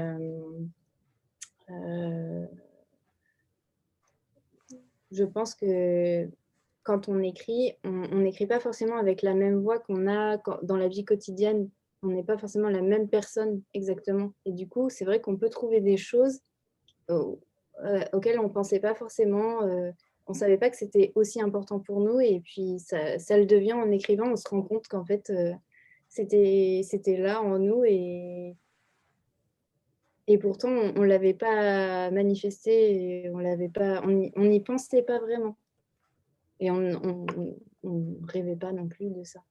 Donc, euh, donc, en un sens, oui, je pense que ça peut être une sorte de psychanalyse. Mais... Avant de passer la... Oui Non, non, je, je pense que ça peut être une psychanalyse, mais pas euh, volontairement. Enfin, ce n'est pas le but non plus de l'écriture, parce que ça reste esthétique quand même. Avant de passer la parole à Christelle, on a pour habitude de faire une petite photo de groupe. Euh, comme ça, je n'oublie pas, puisque j'ai quand même une mémoire euh, très faillible. 3, 2, 1. J'attends que Bruno. Bruno, vous avez le livre sur vous? Parfait, ah magnifique. Ah ouais, si, on l'a. Ah oui, en plus, il, est, il, y a au moins 50 exemplaires derrière, je crois. c'est ce que je vois. Oui, c'est vrai. Merci, parfait, c'est bon, c'est fait. Euh, Christelle, c'est à toi. Fait bonsoir à tous. Euh, donc, c'est, moi, je trouve que c'est un livre très intéressant, encore une fois, et je suis assez submergée par toute cette poésie qui, qui, qui, me fait vibrer depuis le début. je pense que vous avez un tout petit peu répondu, je pense, de manière détournée à ma question, vous verrez, parce que vous disiez donc qu'il fallait sortir des carcans de l'école, que hum, la poésie, ça peut être élitiste sans l'être vraiment, car c'est ouvert à tous, à l'interprétation de tous, qu'il faut à la fois le poète et le lecteur pour faire vivre le poème. C'est vrai qu'on apprend que ce sont des rimes, que la poésie, c'est le beau, qu'il y a des figures de style complexes, ou qu'on compte les pieds. Ça sent presque hum, figé euh, avec des contraintes. Et finalement, dans vos trois ouvrages, on se rend compte que la poésie, c'est quelque chose d'hybride. Euh, il, y a des formes diverses, des thèmes divers, et pourtant, on sait que c'est de la poésie. Il y a des points communs et pourtant, ça ne correspond finalement pas à une définition précise telle qu'on l'apprend à l'école. Et hum, en plus, vous vous êtes tourné donc naturellement, je dirais, vers euh, de la poésie pour exprimer des choses. Et donc, selon vous trois, qu'est-ce qui est poétique selon vous? Est-ce qu'il y a des choses en fait qui ne peuvent, peuvent ne pas l'être? Et en fait, qu'est-ce que la poésie pour vous?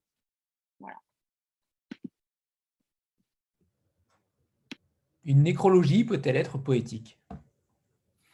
Ah ben oui, hein, carrément. Euh, lisez euh, Une charogne de Baudelaire. Vous voyez quand même ce poème extraordinaire de Baudelaire qui euh, évoque le cadavre d'un animal en décomposition, un cadavre en décomposition. c'est un, très grand texte de la littérature française et c'est un texte qui, nous montre que la beauté n'est pas dans la chose regardée, la beauté est dans le regard ça, c'est la première leçon de la, poésie. Voilà. lisons l'œuvre de Francis Ponge, euh, un auteur euh, du XXe siècle, formidable, qui a pris le parti des choses et qui a consacré des poèmes à des objets, des réalités totalement ordinaires. L'huître, voilà. Alors, dans l'huître, euh, il y a à boire et à manger, et on y trouve une perle. voilà. Et puis, euh, le galet, la pierre, le crottin de cheval, le radiateur, euh, le verre d'eau, etc. Et Ponge a, livré une œuvre absolument magnifique. Et c'est une œuvre qui fait forme et sens en même temps, puisque ce parti pris des choses, il nous disait qu'il vaut un compte rendu des mots, un compte tenu des mots. Parti pris des choses égale compte tenu des mots. Et il explorait toutes les ressources de la langue pour écrire ses poèmes. Et c'était au prix d'un vrai travail. Hein. Je repense à la question de Sandra, euh, la question de tout à l'heure. Oui, bon, je travaillais vraiment. Mais ces écrivains nous ont vraiment montré que tout pouvait devenir poésie.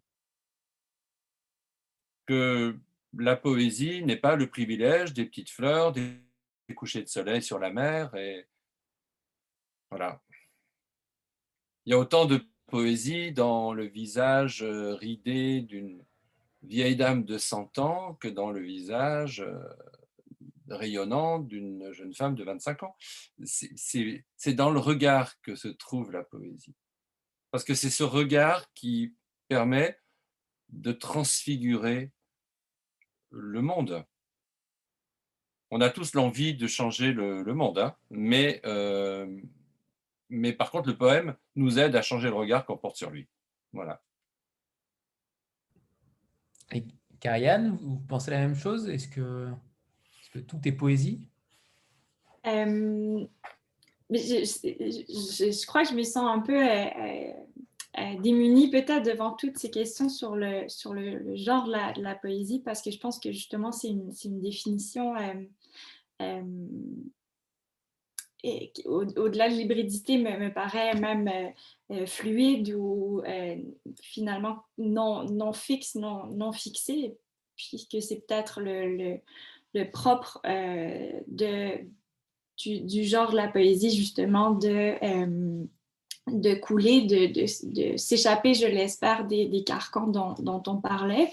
je pense que pour moi, sur le et dans, le cadre de ce livre-là, on a choisi euh, poème au pluriel parce qu'il y avait quelque chose dans, euh, dans poème qui, euh, en quelque sorte, parlait un peu de, de l'objet texte lui-même, puis il y avait quelque chose dans le, pluriel, la, multiplication qui collait mieux, j'ai l'impression, à, cette définition-là de, la poésie. après, c'est une, question, c'est une question très compliquée. oui. Euh, oui. Euh, je sais pas si ça euh, je suis comme toi, Karianne, je vois pas trop comment répondre à cette question parce que ça me semble un peu vaste. En fait,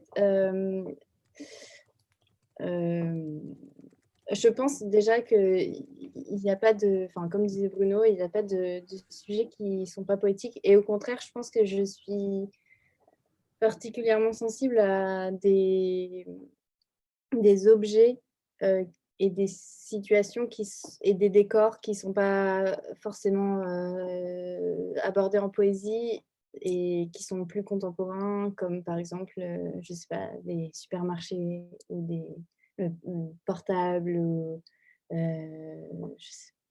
j'en sais rien en fait, des objets de maintenant qui, qui ne sont pas, euh, qu'on n'a pas l'habitude de lire en poésie. Et moi, je les trouve, euh, je trouve que ce qui fait la, poésie d'un objet, c'est à quel point cet objet va être évocateur pour euh, des personnes qui le lisent, et donc à quel point cet objet va renvoyer à des images, des sensations, des souvenirs. Et, et en fait, pour, selon les générations, il va y avoir différents types d'objets. Et, par exemple, je, parlais avec un ami de l'iPod, qui n'existe plus maintenant, mais qui est un objet de 2000, j'en sais rien, enfin, c'est le dernier iPod que j'avais eu, c'était en 2008. et, et il y avait quelque chose autour de l'iPod. C'était le premier objet qu'on avait qui était petit et à l'intérieur, il y avait de la musique et on, pouvait se l'échanger pour écouter la musique de l'autre. Et euh, il y avait des histoires autour de l'iPod. Et, euh, et, du coup, c'est des objets qui ne sont pas dans la poésie qu'on va lire du 19e siècle, mais, euh, mais qui ont, autant, qui ont énormément d'histoire et de, de, sens pour les personnes qui les vivent et du coup qui sont, ouais, qui sont de signification et, euh, et donc euh, qui ont un potentiel poétique au sens où elles évoquent énormément de choses.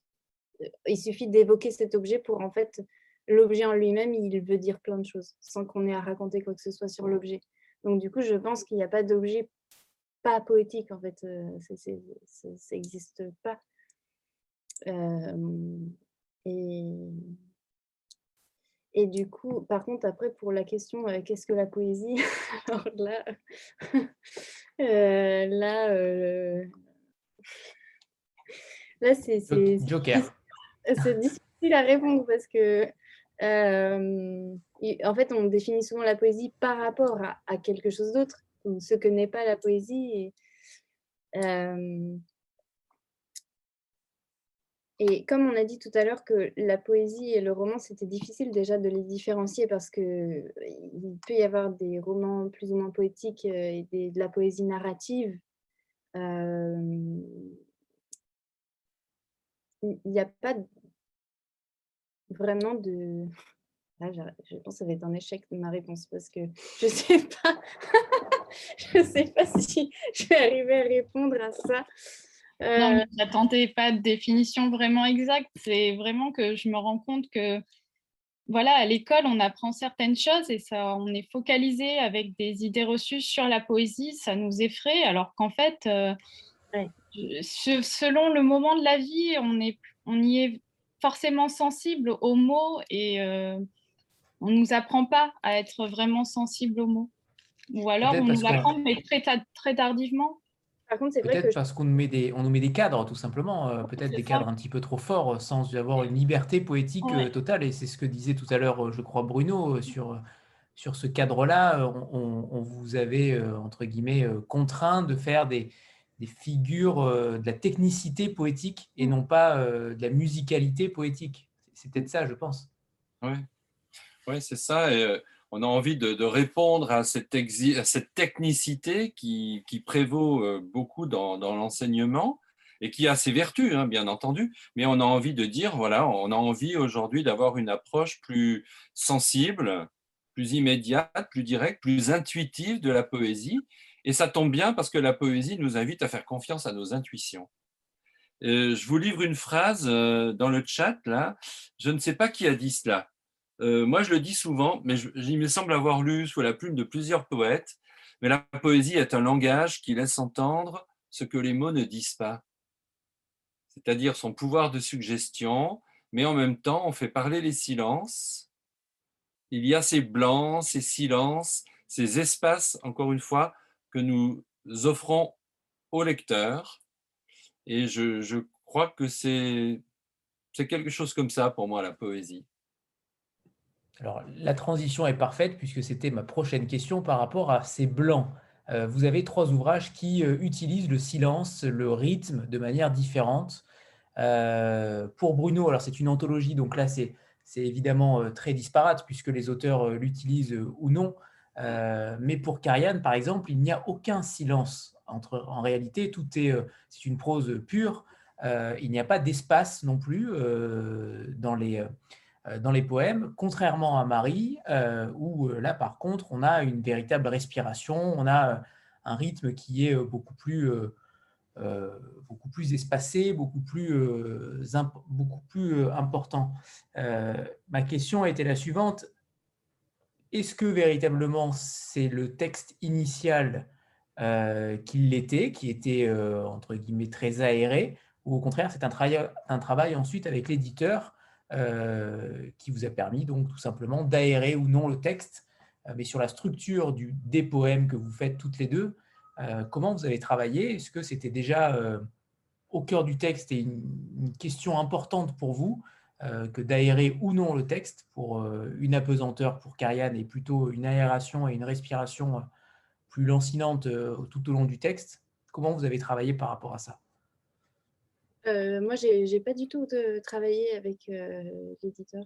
Euh, le, texte a été directement, enfin tel quel publié. Et la question, c'est alors justement sur le, sur, sur, le rythme, sur le rythme et sur ces silences, sur ces blancs que vous incorporez au, au cœur du texte, pourquoi Pourquoi sont-ils là? Qu'est-ce que vous avez voulu euh, mettre derrière ces silences ou derrière cette, euh, cette aération du non, mais en fait, c'est drôle parce que moi, j'ai plutôt pensé mon texte comme euh, quelque chose d'assez accéléré et pas tellement de silencieux, euh, vous dites. mais par contre, c'est vrai qu'il y a des pages où il n'y a que de quelques mots et c'est assez comme page roche séchée au soleil, par exemple. Ça, c'était une page où il n'y a que quatre mots. Euh, mais en fait, c'est difficile à expliquer parce que ça dépend de. Enfin, le, sens, le, le, silence, c'est un sens en lui-même. Il se crée par rapport à l'histoire elle-même. Et c'est une, une évidence quand on est en train de lire euh, l'histoire, enfin, quand on est en train de lire le texte. Et euh, du coup, ça suppose de lire le texte à voix haute et de voir comment ça marche, si, si, ça, ça, sonne juste ou, au contraire, euh, voilà, on, on, se dit que c'est... En fait, je sais même pas parce que c'est juste que j'ai beaucoup lu mon texte à voix haute. Quand je l'ai relu, je le lisais à voix haute. Et, euh, du coup, si je sentais que c'était pas juste, comme un peu de la musique, et ben, du coup, je, le changeais. Et, euh, et après, les, les, espaces, c'est comme. Ça, ça, crée un effet quand même de, de laisser un espace. C'est c'est pas juste euh, au niveau formel, euh, au niveau de la page, euh, au niveau visuel. Enfin, c'est à la fois au niveau visuel, mais ça crée un effet au niveau de la sensation qu'on a quand on lit et on a besoin peut-être de reposer parce que sinon, ça, justement, le mot perd l'effet si on ne s'arrête pas dessus. Ou alors, parfois, il faut aller vite parce que la phrase fait que si on ne va pas vite, on n'a pas la, sensation, je sais pas, d'urgence, par exemple, de désir de dans certaines phrases. J'ai voulu justement qu'il y ait des rejets, énormément de rejets, enfin j'aime bien les rejets, euh, pour que pour qu'on aille vite et qu'on ne reprenne pas son souffle. Et comme ça, dans la... quand on lit, il faut qu'on sente le désir qui est en train de se faire, comme, quand on comme je suis en train d'écrire, et que la lecture, ça reproduise cette sensation-là. Donc en fait, ça dépend de, de ce que je veux produire comme effet. D'accord. Karianne euh, oui, mais c'est vrai que, moi, c'est vraiment un livre de, blocs de prose. Euh, et puis, euh, ça, a toujours été, il a toujours été dans, cette, dans, cette forme-là parce qu'il il y, avait une sorte de, volonté de, quelque chose de l'ordre de l'album photo ou de de, l'instantané un peu qui occuperait sur, euh, sur la page euh, euh, un, espèce de, de, temps qui vient tout en, tout en bloc, tout ensemble. après, avec, avec Alexis Morin du, du Cartani dans le travail d'édition, on, on, a surtout travaillé pour, pour que chacun finalement de ces fragments-là soit euh, à la fois euh, autonome dans, dans, son rythme, dans sa forme, mais s'inscrivent aussi dans, euh, dans le déploiement un peu du récit en filigrane. puis pour moi, je crois que le, j'ai pas, j'ai pas une pratique du, du, vers, même si je pense que spontanément, quand on pense à la poésie, on pense à la poésie versifiée. je pense que le rythme est un rythme peut-être plus, euh, plus intérieur, plus, euh, plus dans la ponctuation, dans la, dans, dans, la façon dont les phrases euh, déboulent, mais, mais déboulent pas comme à la, à la verticale, comme dans, dans un poème en, vers, mais déboulent plutôt dans, dans, cet espace restreint du, du, bloc de prose, comme si j'avais besoin un peu de, de ces contours-là pour pour lâcher du lousse, lâcher la machine, puis, euh, puis, puis créer ça. Stéphanie? Oui, bonsoir. Alors, euh, on, entend beaucoup parler ce soir euh, du rapport qu'ont les enfants avec la poésie, enfin en tout cas à l'école. Et donc, puisqu'il y a trois poètes qui sont présents ce soir, moi, ce que j'aimerais entendre, c'est la façon, d'après vous, comment on pourrait au mieux enseigner la poésie à des, à des enfants, à des adolescents? Est-ce qu'il faut les faire écrire pour qu'ils sentent véritablement ce que c'est de l'intérieur, comme un jaillissement qui viendrait sur la page, qui fasse cette expérience-là. Est-ce qu'il faut abolir, voilà l'apprentissage de la poésie à l'école parce que c'est n'est pas le bon lieu, parce qu'on entend beaucoup de, témoignages là ce soir qui remettent beaucoup en question l'école. Donc bien sûr, elle peut être remise en question, mais alors qu'est-ce qu'on fait à la place? Qu'est-ce que qu'est-ce qui serait le plus intéressant? Je veux bien, je veux bien répondre, Stéphanie. Ben, si l'école, c'est le bon lieu, l'école, le collège, le lycée, l'université, c'est le lieu, c'est le lieu de la poésie, parce que euh, beaucoup de, bien des enfants euh, ne la découvriront peut-être pas chez eux, dans, dans leur milieu familial. Donc, l'école, c'est vraiment une chance pour la, pour la littérature. Euh, simplement, moi, quelques conseils de, de bon sens. Le premier, c'est de ne pas se dire, eh bien, il y a un temps de l'année réservé à la poésie. Par exemple, euh, je ne sais pas moi, la, première quinzaine de février, ce, voilà, ce sera le poème, tout le poème, rien que le poème. Ça, je ne crois pas que ce soit la bonne solution. Le travail en séquence tel qu'il est organisé aujourd'hui, depuis longtemps maintenant euh, dans, le système scolaire euh, français, va un petit peu à l'encontre de cette manière que je voudrais de voir la poésie diffuser, infuser presque au quotidien la vie et l'esprit des, élèves, des enfants. Je pense qu'il faut plutôt se dire que chaque jour, il peut y avoir un temps pour la poésie. Il peut être très simple, ça peut être un poème affiché dans la classe, un vers écrit au tableau, et puis il faut céder l'initiative aux enfants. Il faudrait, je pense qu'il faut éviter une, une approche trop verticale de, l'enseignement. Euh, donner aux enfants les clés d'une bibliothèque et leur dire va te servir, va à la rencontre des auteurs que tu ne connais pas encore. Voilà, moi j'aime ça, mais toi tu aimeras peut-être un autre auteur. Euh, peut-être que c'est pas Rimbaud qui te fera entrer en poésie, toi le jeune de 14 ans, c'est peut-être euh, un poète contemporain ou peut-être un poète du Moyen Âge qu'on n'étudie même pas à l'école. Voilà, je pense qu'il faut qu'il y ait cette situation de cette ouverture et, il faut euh, il faut permettre aux enfants d'entrer dans, de mettre la tête dans la ruche du poème. Voilà. Je ne peux pas dire les choses autrement. Euh, faire vraiment entendre le bruissement du poème le, le plus souvent possible et, multiplier les approches. Je, je crois cela. Euh, d'ailleurs, par exemple, tiens, je, je prends un exemple complètement atypique. On travaille sur le roman policier en classe. Imaginez, vous êtes en classe de seconde et vous étudiez un, roman policier. Mais c'est l'occasion rêvée de faire découvrir des, poètes. Parce que, aussi éloigné que cela paraisse, il y a des poètes qui ont travaillé le fait divers, l'intrigue policière. J'ai traduit il y a quelques, quelques jours des poèmes de Margaret Atwood qui s'appelle Trailer Suite, une, suite, euh, un thriller, tout simplement, euh, des, petites euh, intrigues policières sur trois, quatre vers. Elle en a écrit comme ça une, douzaine. Cette petite suite policière, c'est justement tout à fait formidable. Donc, je crois qu'on peut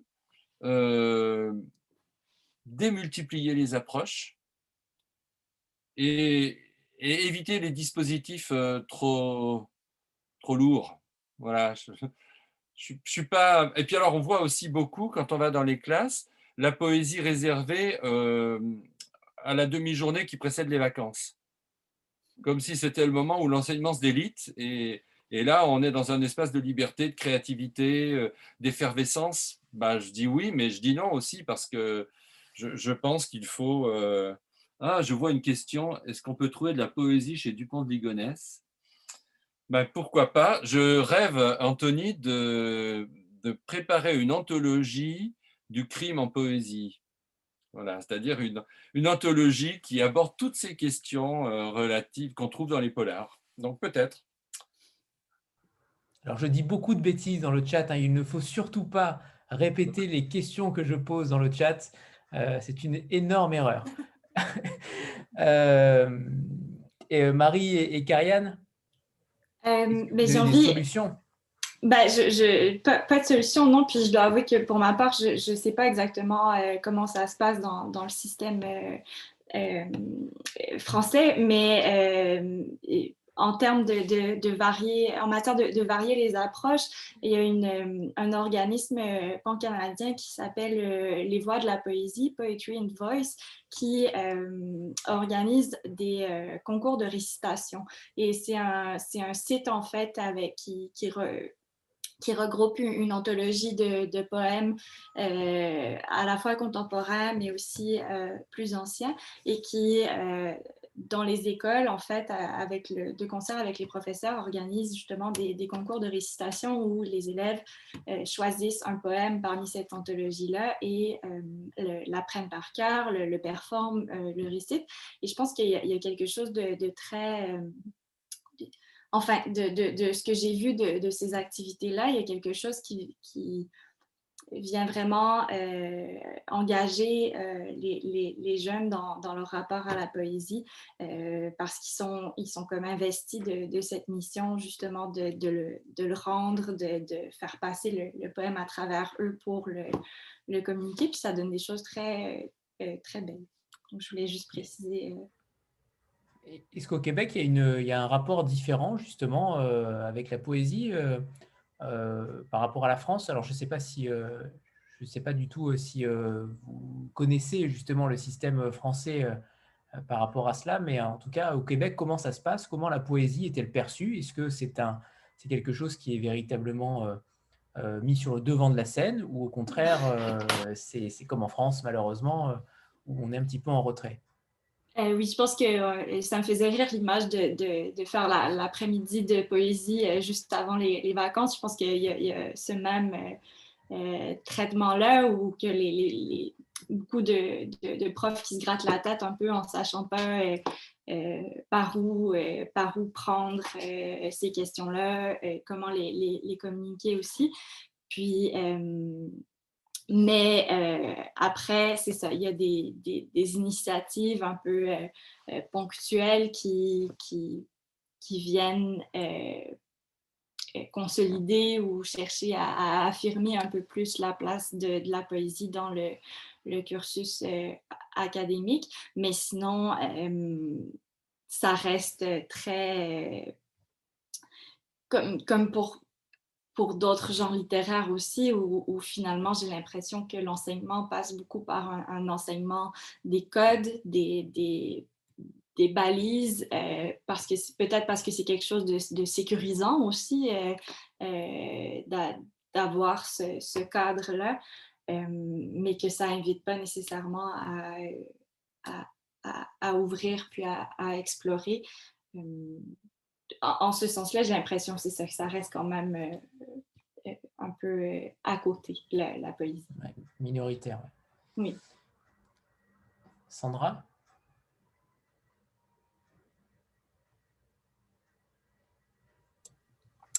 Oui, je voulais vous poser une question qui n'a plus rien à voir avec l'école, mais vraiment avec la poésie. Est-ce que d'après vous, la poésie, c'est se protéger finalement du monde? Par voilà, tout ce qu'elle peut offrir de beau et d'esthétique? Ou est-ce qu'au contraire, c'est vraiment être euh, complètement imprégné par le monde et inspiré par le monde et être vraiment au cœur euh, du monde et, de la vraie vie? Alors, je suis désolée, hein, c'est encore une question euh, avec une alternative, mais c'est volontaire, hein, voilà, chaque fois. moi, je prends très volontiers les deux propositions hein, parce que je trouve qu'elles ne sont pas antagonistes. bien évidemment que c'est une ouverture au monde, puisque c'est d'abord écrire, c'est d'abord un acte de communication avec autrui. Un, la poésie permet, comme toute la littérature d'ailleurs, euh, ce dialogue entre les générations, entre les arts, entre les cultures, entre les langues aussi. Et les poètes, je crois, euh, comme d'autres écrivains, rêvent d'un monde finalement dans lequel les frontières sont abolies. Voyez par exemple ce qu'est la, traduction de la poésie. C'est il y a pas mal de gens qui ont réfléchi à, ça en disant euh, la traduction d'un poème, c'est une transhumance. Comme, la transhumance euh, euh, que l'on pratique pour emmener les bêtes d'un côté à l'autre de la montagne. On, passe d'un versant à l'autre, toutes frontières abolies. Et, et on passe d'une culture à l'autre, d'une langue à l'autre. Donc, on est vraiment, avec la traduction de, de la poésie, par exemple, dans un territoire de dialogue, euh, de rencontre, euh, dans lequel on va au fond s'enrichir de nos mutuelles différences. C'est ça quand même hein, aussi la, littérature. Et en même temps, pour le poète, euh, écrire, c'est aussi se protéger, se cacher, pas seulement se dévoiler. en disant cela, je, je, pense aux poètes qui vivent sous des régimes totalitaires. J'en publie. Je publie des gens qui, qui doivent faire très attention à la manière dont ils s'expriment et à la façon dont ils communiquent autour de leur poésie. Je, pense par exemple en disant cela à un, jeune poète iranien que j'ai publié et qui expliquait euh, dans une rencontre euh, en France alors qu'il était là en, pesant ses mots parce qu'il savait qu'il pouvait être euh, surveillé et qu'il pouvait courir un risque en revenant dans son pays. Eh bien, il disait quand un poète trouve, non, il disait quand un enseignant trouve quelque chose, il l'explique et il le montre. Quand un médecin trouve quelque chose, il l'explique et il le montre. Quand un avocat trouve quelque chose, il l'explique et le montre. Quand un poète trouve quelque chose en lui, il le cache. Il le cache dans un poème. Euh, par exemple, il écrivait euh, Ta robe bouge dans le vent, voilà le seul drapeau que j'aime. Ce petit poème est génial. J'ai déjà eu l'occasion de, d'en parler, je crois. Euh, ta robe bouge dans le vent, voilà le seul drapeau que j'aime. De quoi parle-t-il? Ça a tellement surpris euh, les autorités de son pays qu'il s'est fait arrêter, on l'a conduit dans un poste de police. Il est enseignant, hein, lui, donc à un moment donné, euh, la police est arrivée à l'université et, et a dit aux étudiants, vous pouvez rentrer chez vous, le cours est terminé, et vous, le poète, euh, puisque vous faites le malin dans vos textes, vous allez nous suivre et vous allez vous expliquer. Donc, on lui a mis son texte sous les yeux, le texte que j'avais publié hein, en persan avec la traduction en français. Donc, le livre a circulé euh, à Téhéran. Et on lui a dit, ben voilà, qu'est-ce que vous avez voulu dire là Ta robe bouge dans le vent, voilà le seul drapeau que j'aime. Mais de quoi vous parlez? Alors lui a répondu, ben, ce que j'ai voulu dire, je, l'ai écrit. Je n'ai rien d'autre à dire que, que cela. Sinon, j'aurais fait un poème plus long. Donc on lui a répondu, mais ne faites pas le malin, dites-nous, traduisez votre poème, dites-nous ce que ça veut dire. Et bon, on ne peut pas traduire un poème puisque c'est l'expression directe de ce que j'ai voulu dire. Et finalement, au bout d'une heure ou deux d'interrogatoire, il a dit ah, Je me souviens des circonstances, par contre, dans lesquelles j'ai écrit ce poème. J'étais à la terrasse d'un café dans une rue de Téhéran en train de fumer le narguilé. Des gens passaient devant moi et puis euh, une bourrasque de vent a soulevé la robe d'une inconnue passant devant moi. Et j'ai écrit ce poème qui est comme une ode à la cheville qui a été à peine dévoilée. Peut-être est-ce un grand péché que d'avoir euh, voulu euh, exprimer ce moment fugace de désir pour une inconnue. Ta robe bouge dans le vent, voilà le seul drapeau que j'aime. Donc on l'a laissé partir parce qu'on ne peut quand même pas emprisonner un poète euh, pour, pour des choses aussi, aussi futiles. Mais le sens du poème est caché dans le poème, bien évidemment. Voilà.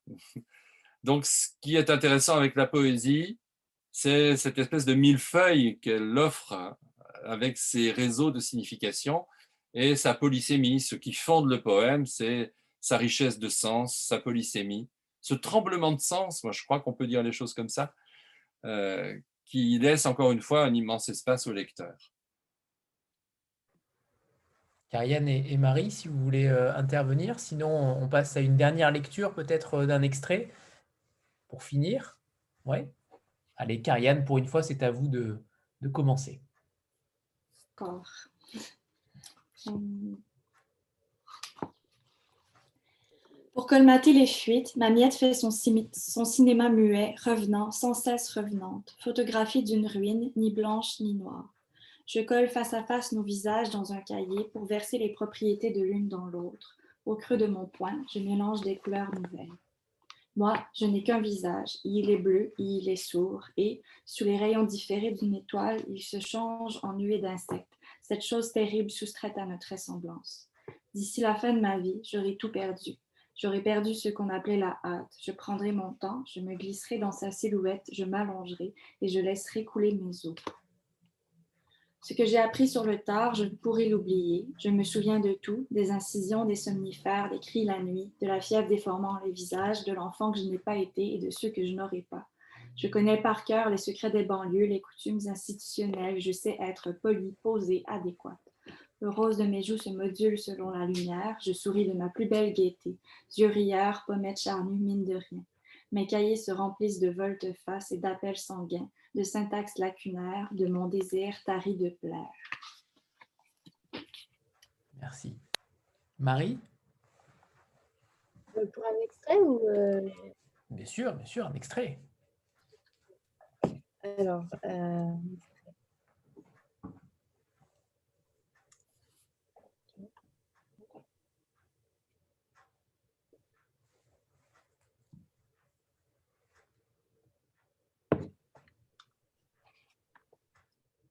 Dans la villa de ses parents, chaque chambre a une porte-fenêtre. Elle aime l'idée qu'on puisse s'échapper sans rien dire, même si on ne le fait jamais. On n'entend rien d'autre que les doigts de pied de Marie-Lou qui tracent sur la terrasse, réchauffée d'heures de soleil, des formes étranges, des animaux, des reptiles qui viennent dormir dans les fissures des roches. La villa domine le haut d'une colline, Hollywood. Le village est dehors la nuit, on entend les dérapages, l'autocross. Marilou marche toujours pieds nus, dans son domaine. On pourrait aller où on veut, mais autour de nous, il n'y a rien. que des vignes et de longues routes de campagne. Nous sommes prisonnières. Jusqu'à ce qu'on ait une voiture. Marilou me répète oui, une voiture et on ira où on voudra. On imagine les virées dans les tournants. On imagine les nuits sur le capot, dans la cuisine assombrie où elle me tend un verre d'eau. Les bulles claquent dans nos bouches sèches de concentration et de plans du futur. Aller où on veut, ça me paraît vertigineux pour l'instant. Elle m'emmène dans sa cuisine. De loin, rien ne brille sauf le rectangle turquoise. C'est un mirage. En haut de la vallée, pas besoin de lampe. La source bleue guide nos pas. On passe le gouffre grâce à sa liane. Entre la maison et la piscine passe une rivière. Il faut se jeter dans le vide. Chaque fois, c'est la même hésitation, mais pas pour elle, qui se lance en Jane dans la jungle aux couleurs fluo. Ramène-toi. Je la suis et je passe. La première étape, mais les autres, on ne les compte plus car tout va vite avec Marilou, toujours impatiente de recommencer. Déjà loin, elle monte les escaliers en terre cuite. Je ne vois que sa silhouette qui grimpe. Chaque vision de Marilou est, est un tableau exotique. L'eau est tiède. Les transats à l'horizontale se reposent de la journée. Marilou est allongée. Sur le bord, les mains contre le sol, elle regarde le ciel, l'air transi. Je la rejoins, mais j'ai peur de détruire l'équilibre parfait. Je lui demande si on restera ensemble.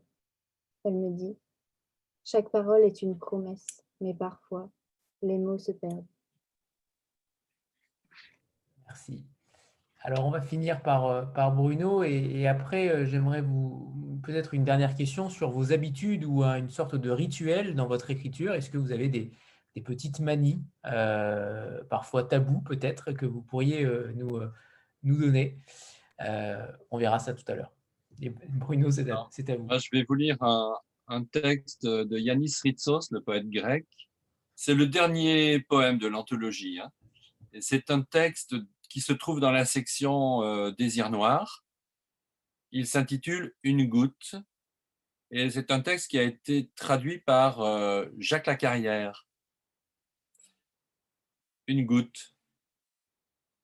Il n'a plus de temps, plus de désir. Il ne peut regarder. Dans le puits, il descend et remonte le vieux seau plein de trous. Il en tire une eau noire. Il la rejette dans l'eau noire. La corde s'use.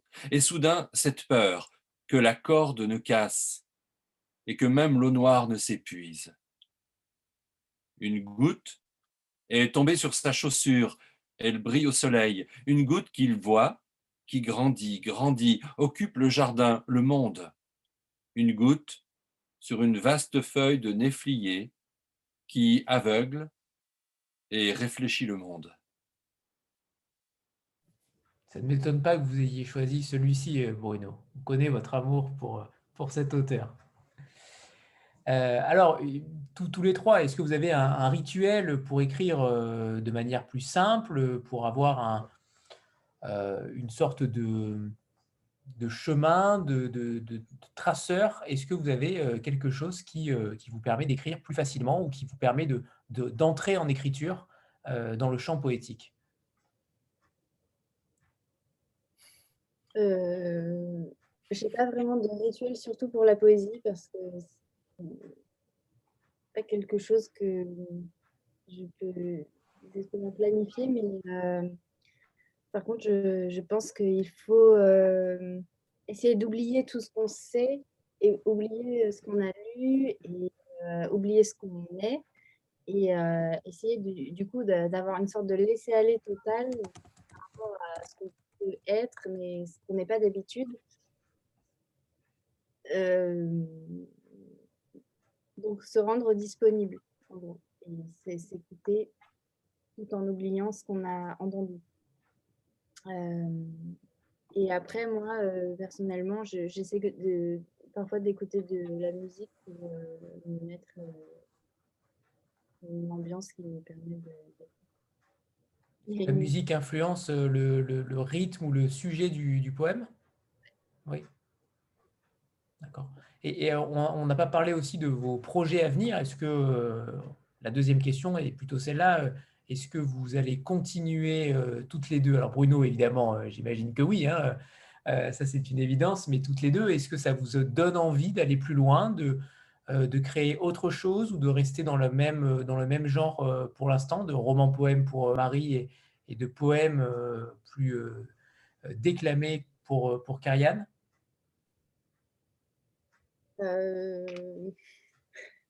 euh, moi, c'est. Non, je pensais peut-être autre chose, mais de toute façon, j'arrêterai pas d'écrire de, la poésie. Mais c'est normal. Enfin, ça fait... C'est la vie. Enfin, ça fait partie de la vie, mais on arrête d'écrire de la poésie. Après, par contre, je pense que ça n'empêche pas d'écrire autre chose en même temps. Ok. Bon, petit teaser. Très bien. Karianne? Euh, moi, je pense que contrairement à, Marie, plutôt que d'oublier euh, tout, ce que tout, qu'on sait ou tout ce qu'on a lu, j'ai tendance à être euh, dans une démarche plus cannibale ou plus où, je, consomme beaucoup de, de, de, lecture ou de, de textes pour arriver euh, à l'écriture. J'ai l'impression peut-être aussi que c'est une, sorte de déformation qui vient euh, de mon parcours euh, d'universitaire puis de, mon parcours en recherche-création aussi. puis je pense qu'il y a, j'ai beaucoup un rapport à, la littérature, à l'écriture où des, finalement qui est dans un, rapport relationnel euh, avec, ce qui, avec ce que j'ai lu, avec ce qui, qui, a déjà été euh, fait. Euh, donc, c'est ça. Je, pense que c'est plutôt dans l'espèce de, cannibalisme ou dans l'intensité de la, lecture qui me, mène à, à l'écriture. Puis pour, pour la suite, je, crois que j'ai beaucoup envie de euh, réfléchir à, la création ou de penser la, création euh, davantage peut-être dans, des choses de l'ordre de, l'essai ou euh, mais de, l'ordre aussi de, la non-fiction ou de, l'essai poétique. Puis je pense que c'est plus dans cette direction-là que, que je m'en vais, mais évidemment que le, le rapport à, à mon rapport à l'image, puis mon rapport à l'écriture poétique, je crois, traverse aussi euh, d'autres sortes euh, d'écriture, d'autres contextes. Bruno? Alors, moi, je n'ai pas vraiment de, de, rituel d'écriture, mais je me rends compte en réfléchissant que j'aborde différemment l'écriture romanesque et la poésie. Ce n'est pas la même chose du tout. C'est-à-dire que pour écrire un roman, je donne des rendez-vous heure fixe à l'écriture.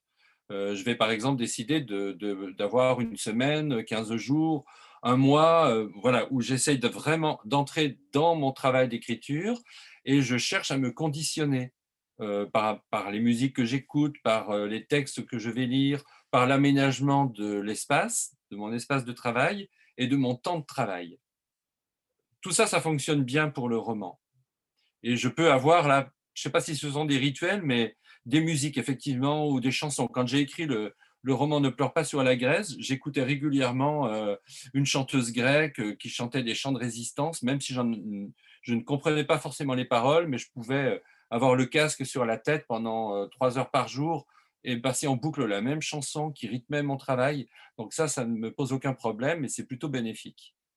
Pour l'écriture poétique, pour la poésie, rien de tout ça ne fonctionne. Hein donner un rendez-vous à l'écriture poétique à heure fixe, c'est, je sais pas, c'est comme un adolescent qui dirait euh, ah bah, cet après-midi j'ai pas j'ai pas cours de français donc je bah, j'ai du temps libre donc je vais pouvoir tomber amoureux. Voilà, c'est, aussi absurde que ça. Euh, ça ne fonctionne pas. Non, c'est pas Nana Mouskouri. euh, c'est pas comme ça que ça fonctionne. Moi, j'aime beaucoup. Je me retrouve complètement dans ce que vient de dire Marie. Euh, c'est-à-dire que c'est plutôt trouver l'espace de la disponibilité. C'est ouvrir une brèche dans mon quotidien pour que le poème puisse passer.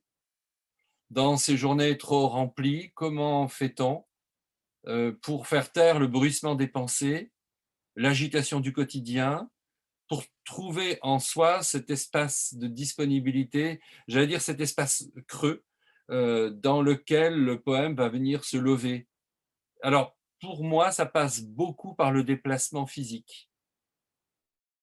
Euh, ça peut être promenade, euh, le rapport à la nature, mais ça va être aussi beaucoup le voyage. Je suis toujours étonné quand je pars en voyage, surtout dans des lieux qui, que je ne connais pas, qui vont peut-être parfois me chahuter. Je suis étonné de voir que j'en reviens avec des moissons de poèmes que je n'avais même jamais imaginées. Voilà. Donc ça, c'est vraiment ce que je cherche. Il me semble que le déplacement dans l'espace, facilite le travail sur le décalage de langage que la poésie euh, implique. Parce que le poème, c'est souvent un écart, hein, c'est souvent euh, un pas de côté dans le langage. C'est une autre façon de, de, se démarquer de son quotidien et, de sa, et de, du langage usuel que, que nous pratiquons. Donc pour moi, le déplacement dans l'espace est souvent extrêmement stimulant. Voilà. Je peux donner un exemple concret, par exemple. Hein. Je, suis allé en Corée et euh, quand j'y étais, en Corée du Sud, j'ai voulu euh, aller à la frontière pour voir ce qu'était cette frontière. Et, j'y allais euh, voilà, par curiosité. et je ne pensais pas que j'allais me faire attraper par tout ce que je vois, ce que j'ai vu, pourtant de très ordinaire. Hein. Les fils de fer barbelés, le fleuve de l'autre côté, les, les, les, centaines de papillotes qui sont des petits textes écrits par euh, les Coréens en mémoire aux disparus. Tout ça, ce que j'ai vu là, a fait naître une écriture euh, en moi que je n'avais même pas soupçonnée, euh, très fragmentaire, très désarticulée, etc. très différent de ce que j'avais écrit jusqu'alors, mais c'est vraiment ce voyage qui m'a permis d'entrer dans un, autre espace de création littéraire. Alors avant qu'on aille tous euh, au restaurant et puis au cinéma euh, juste après, euh, Naomi a une petite question pour, pour terminer. Oui, je ne sais pas si vous m'entendez, ça marche de votre côté? Ouais. oui. Alors, pour prolonger un peu le propos de Karianne en début de rencontre, qui nous avait dit, me semble-t-il, que vous étiez également grande lectrice de poésie. Euh, je ne sais pas si c'est également le cas de Bruno et de Marie, mais je suppose que en général, lorsqu'on est poète, on absorbe beaucoup, euh, y compris euh, de ses pairs. Donc, j'aimerais savoir si vous aviez des voix dans la poésie contemporaine qui, pour vous, incarnent un renouveau poétique. Lesquelles seraient-elles? Est-ce que vous avez une voix en particulier, chacun, à nous conseiller? Merci. Ouais, euh, oui, moi j'ai une poétesse que j'aime énormément qui s'appelle Ada Limon, qui est américaine et euh, que j'ai découvert euh, par hasard. Et, et, par contre, je ne sais pas si elle est traduite en français, mais du coup, elle écrit des, des, poèmes qui sont un peu comme des sortes de journaux intimes de sa vie, mais sous forme de poèmes. Et il y a des scènes, en fait, en fait c'est des poèmes par scène, donc dans des, des décors assez spécifiques, genre dans le jardin de sa maison, dans, dans une rue, dans un bar, dans un supermarché, dans un, euh, je sais pas. Et après, il y a des choses un peu plus symboliques, euh, des, des, des, poèmes sur des chevaux, par exemple, des choses un peu plus, peut-être plus classiques, mais en même temps, à chaque fois, c'est euh, abordé de manière un peu plus contemporaine. Et du coup, j'aime énormément ces, ces, poèmes pour ça, parce que c'est hum, une voix qui peut-être me correspond plus au sens où elle utilise des manières de raconter des choses euh, très universelles qui enfin, je veux dire, c'est pas très déstabilisant quand on lit beaucoup de poésie de la lire, mais euh, euh, il y a des objets, des, des, sujets qui sont abordés et des types de relations, par exemple, relations amoureuses, relations amicales amoureuses, où on ne sait pas trop ce que c'est, c'est assez flou qui sont peut-être plus contemporaines, donc qui sont moins racontées dans la poésie euh, plus classique. Et, et, voilà, du coup, j'aime particulièrement cette poésie-là. Après, il y a aussi Kate Tempest qui fait ce, travail-là et qui a peut-être encore plus des sortes de revendications un peu plus. c'est plus clair en tout cas. elle a une voix qui euh, plus euh, politique, on va dire, mais au sens euh, positif. Alors j'ai vérifié, Adalimone n'est pas traduite en français. Voilà. c'est peut-être une piste pour Bruno, sait-on jamais. Oui, exactement, hein, j'ai noté. et, et Karianne? Euh, oui, ben c'est difficile de, penser à, une seule, euh, à une seule figure ou à une seule euh, poète. je pense que pour moi, la poète Carole David, qui est publiée aux Herbes Rouges, je ne sais pas si c'est distribué en, France, mais qui est, une poète québécoise qui a beaucoup travaillé justement la narrativité dans, le poème, puis qui a, à mon sens, contribué aussi à élargir ou à, démocratiser ce qui est, euh,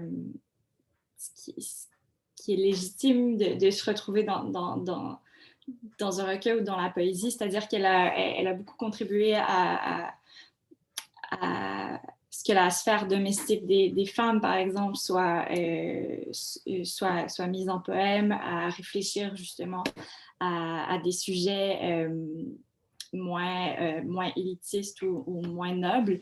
Puis je pense que c'est c'est un travail important. Puis c'est aussi euh, quelqu'un qui,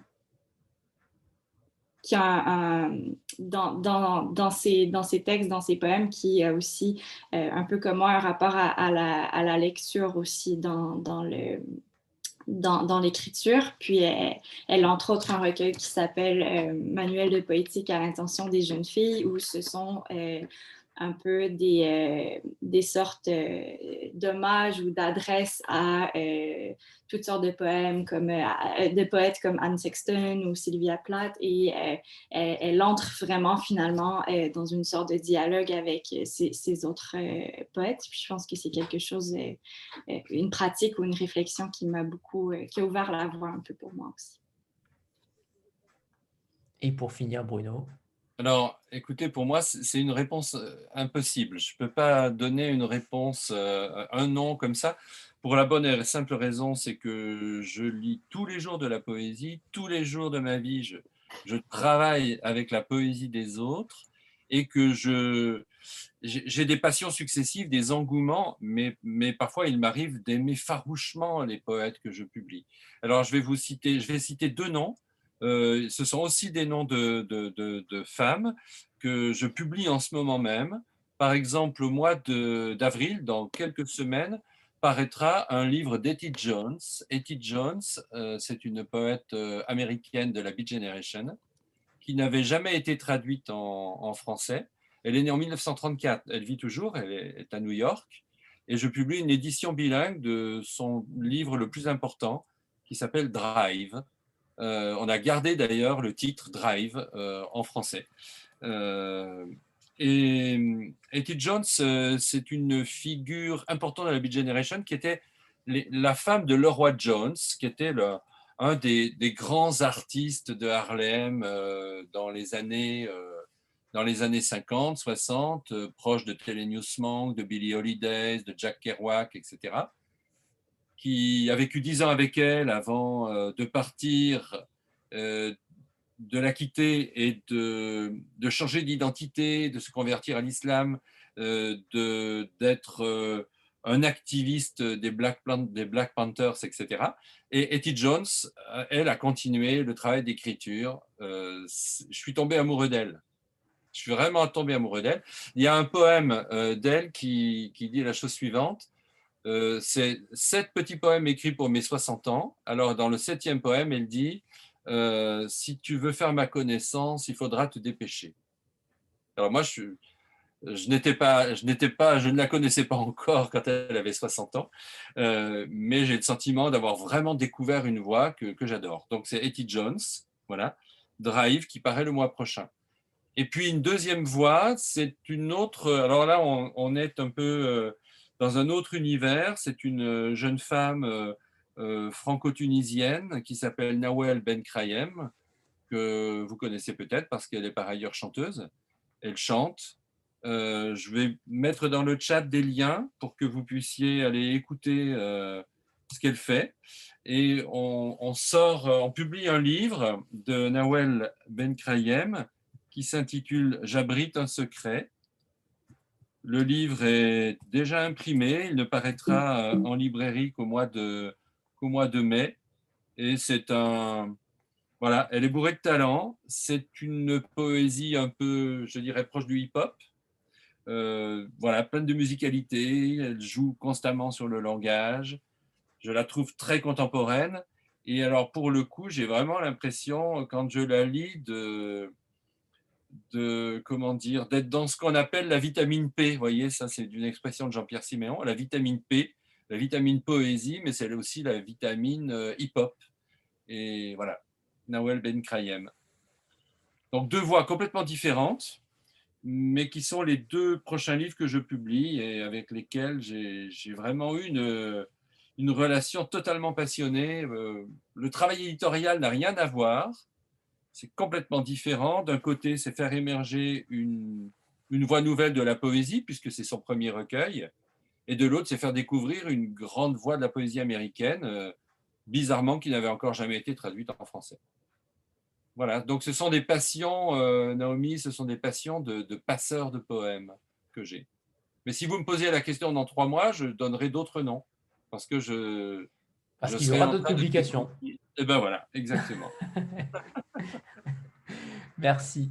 Euh, merci infiniment à tous les trois. Euh, une fois de plus, une rencontre incroyable. Euh, merci. Merci Marie, merci Carianne et, Bruno.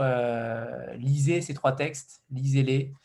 tous aussi différents les uns que les autres, mais avec toujours cette, cet amour pour la poésie qui, j'espère, en ces moments euh, difficiles, pourront nous faire euh, oublier un petit peu cela. Donc merci, merci infiniment à, tous les trois et, euh, et à bientôt peut-être pour de nouveaux projets, que ce soit avec, avec l'un de vous trois. ce sera toujours avec plaisir, vous reviendrez quand vous le souhaitez. Merci à tous. Merci Anthony. Merci. Merci à vous et vive les poètes. Merci. Merci. Au revoir tout le monde. Au revoir. Merci infiniment.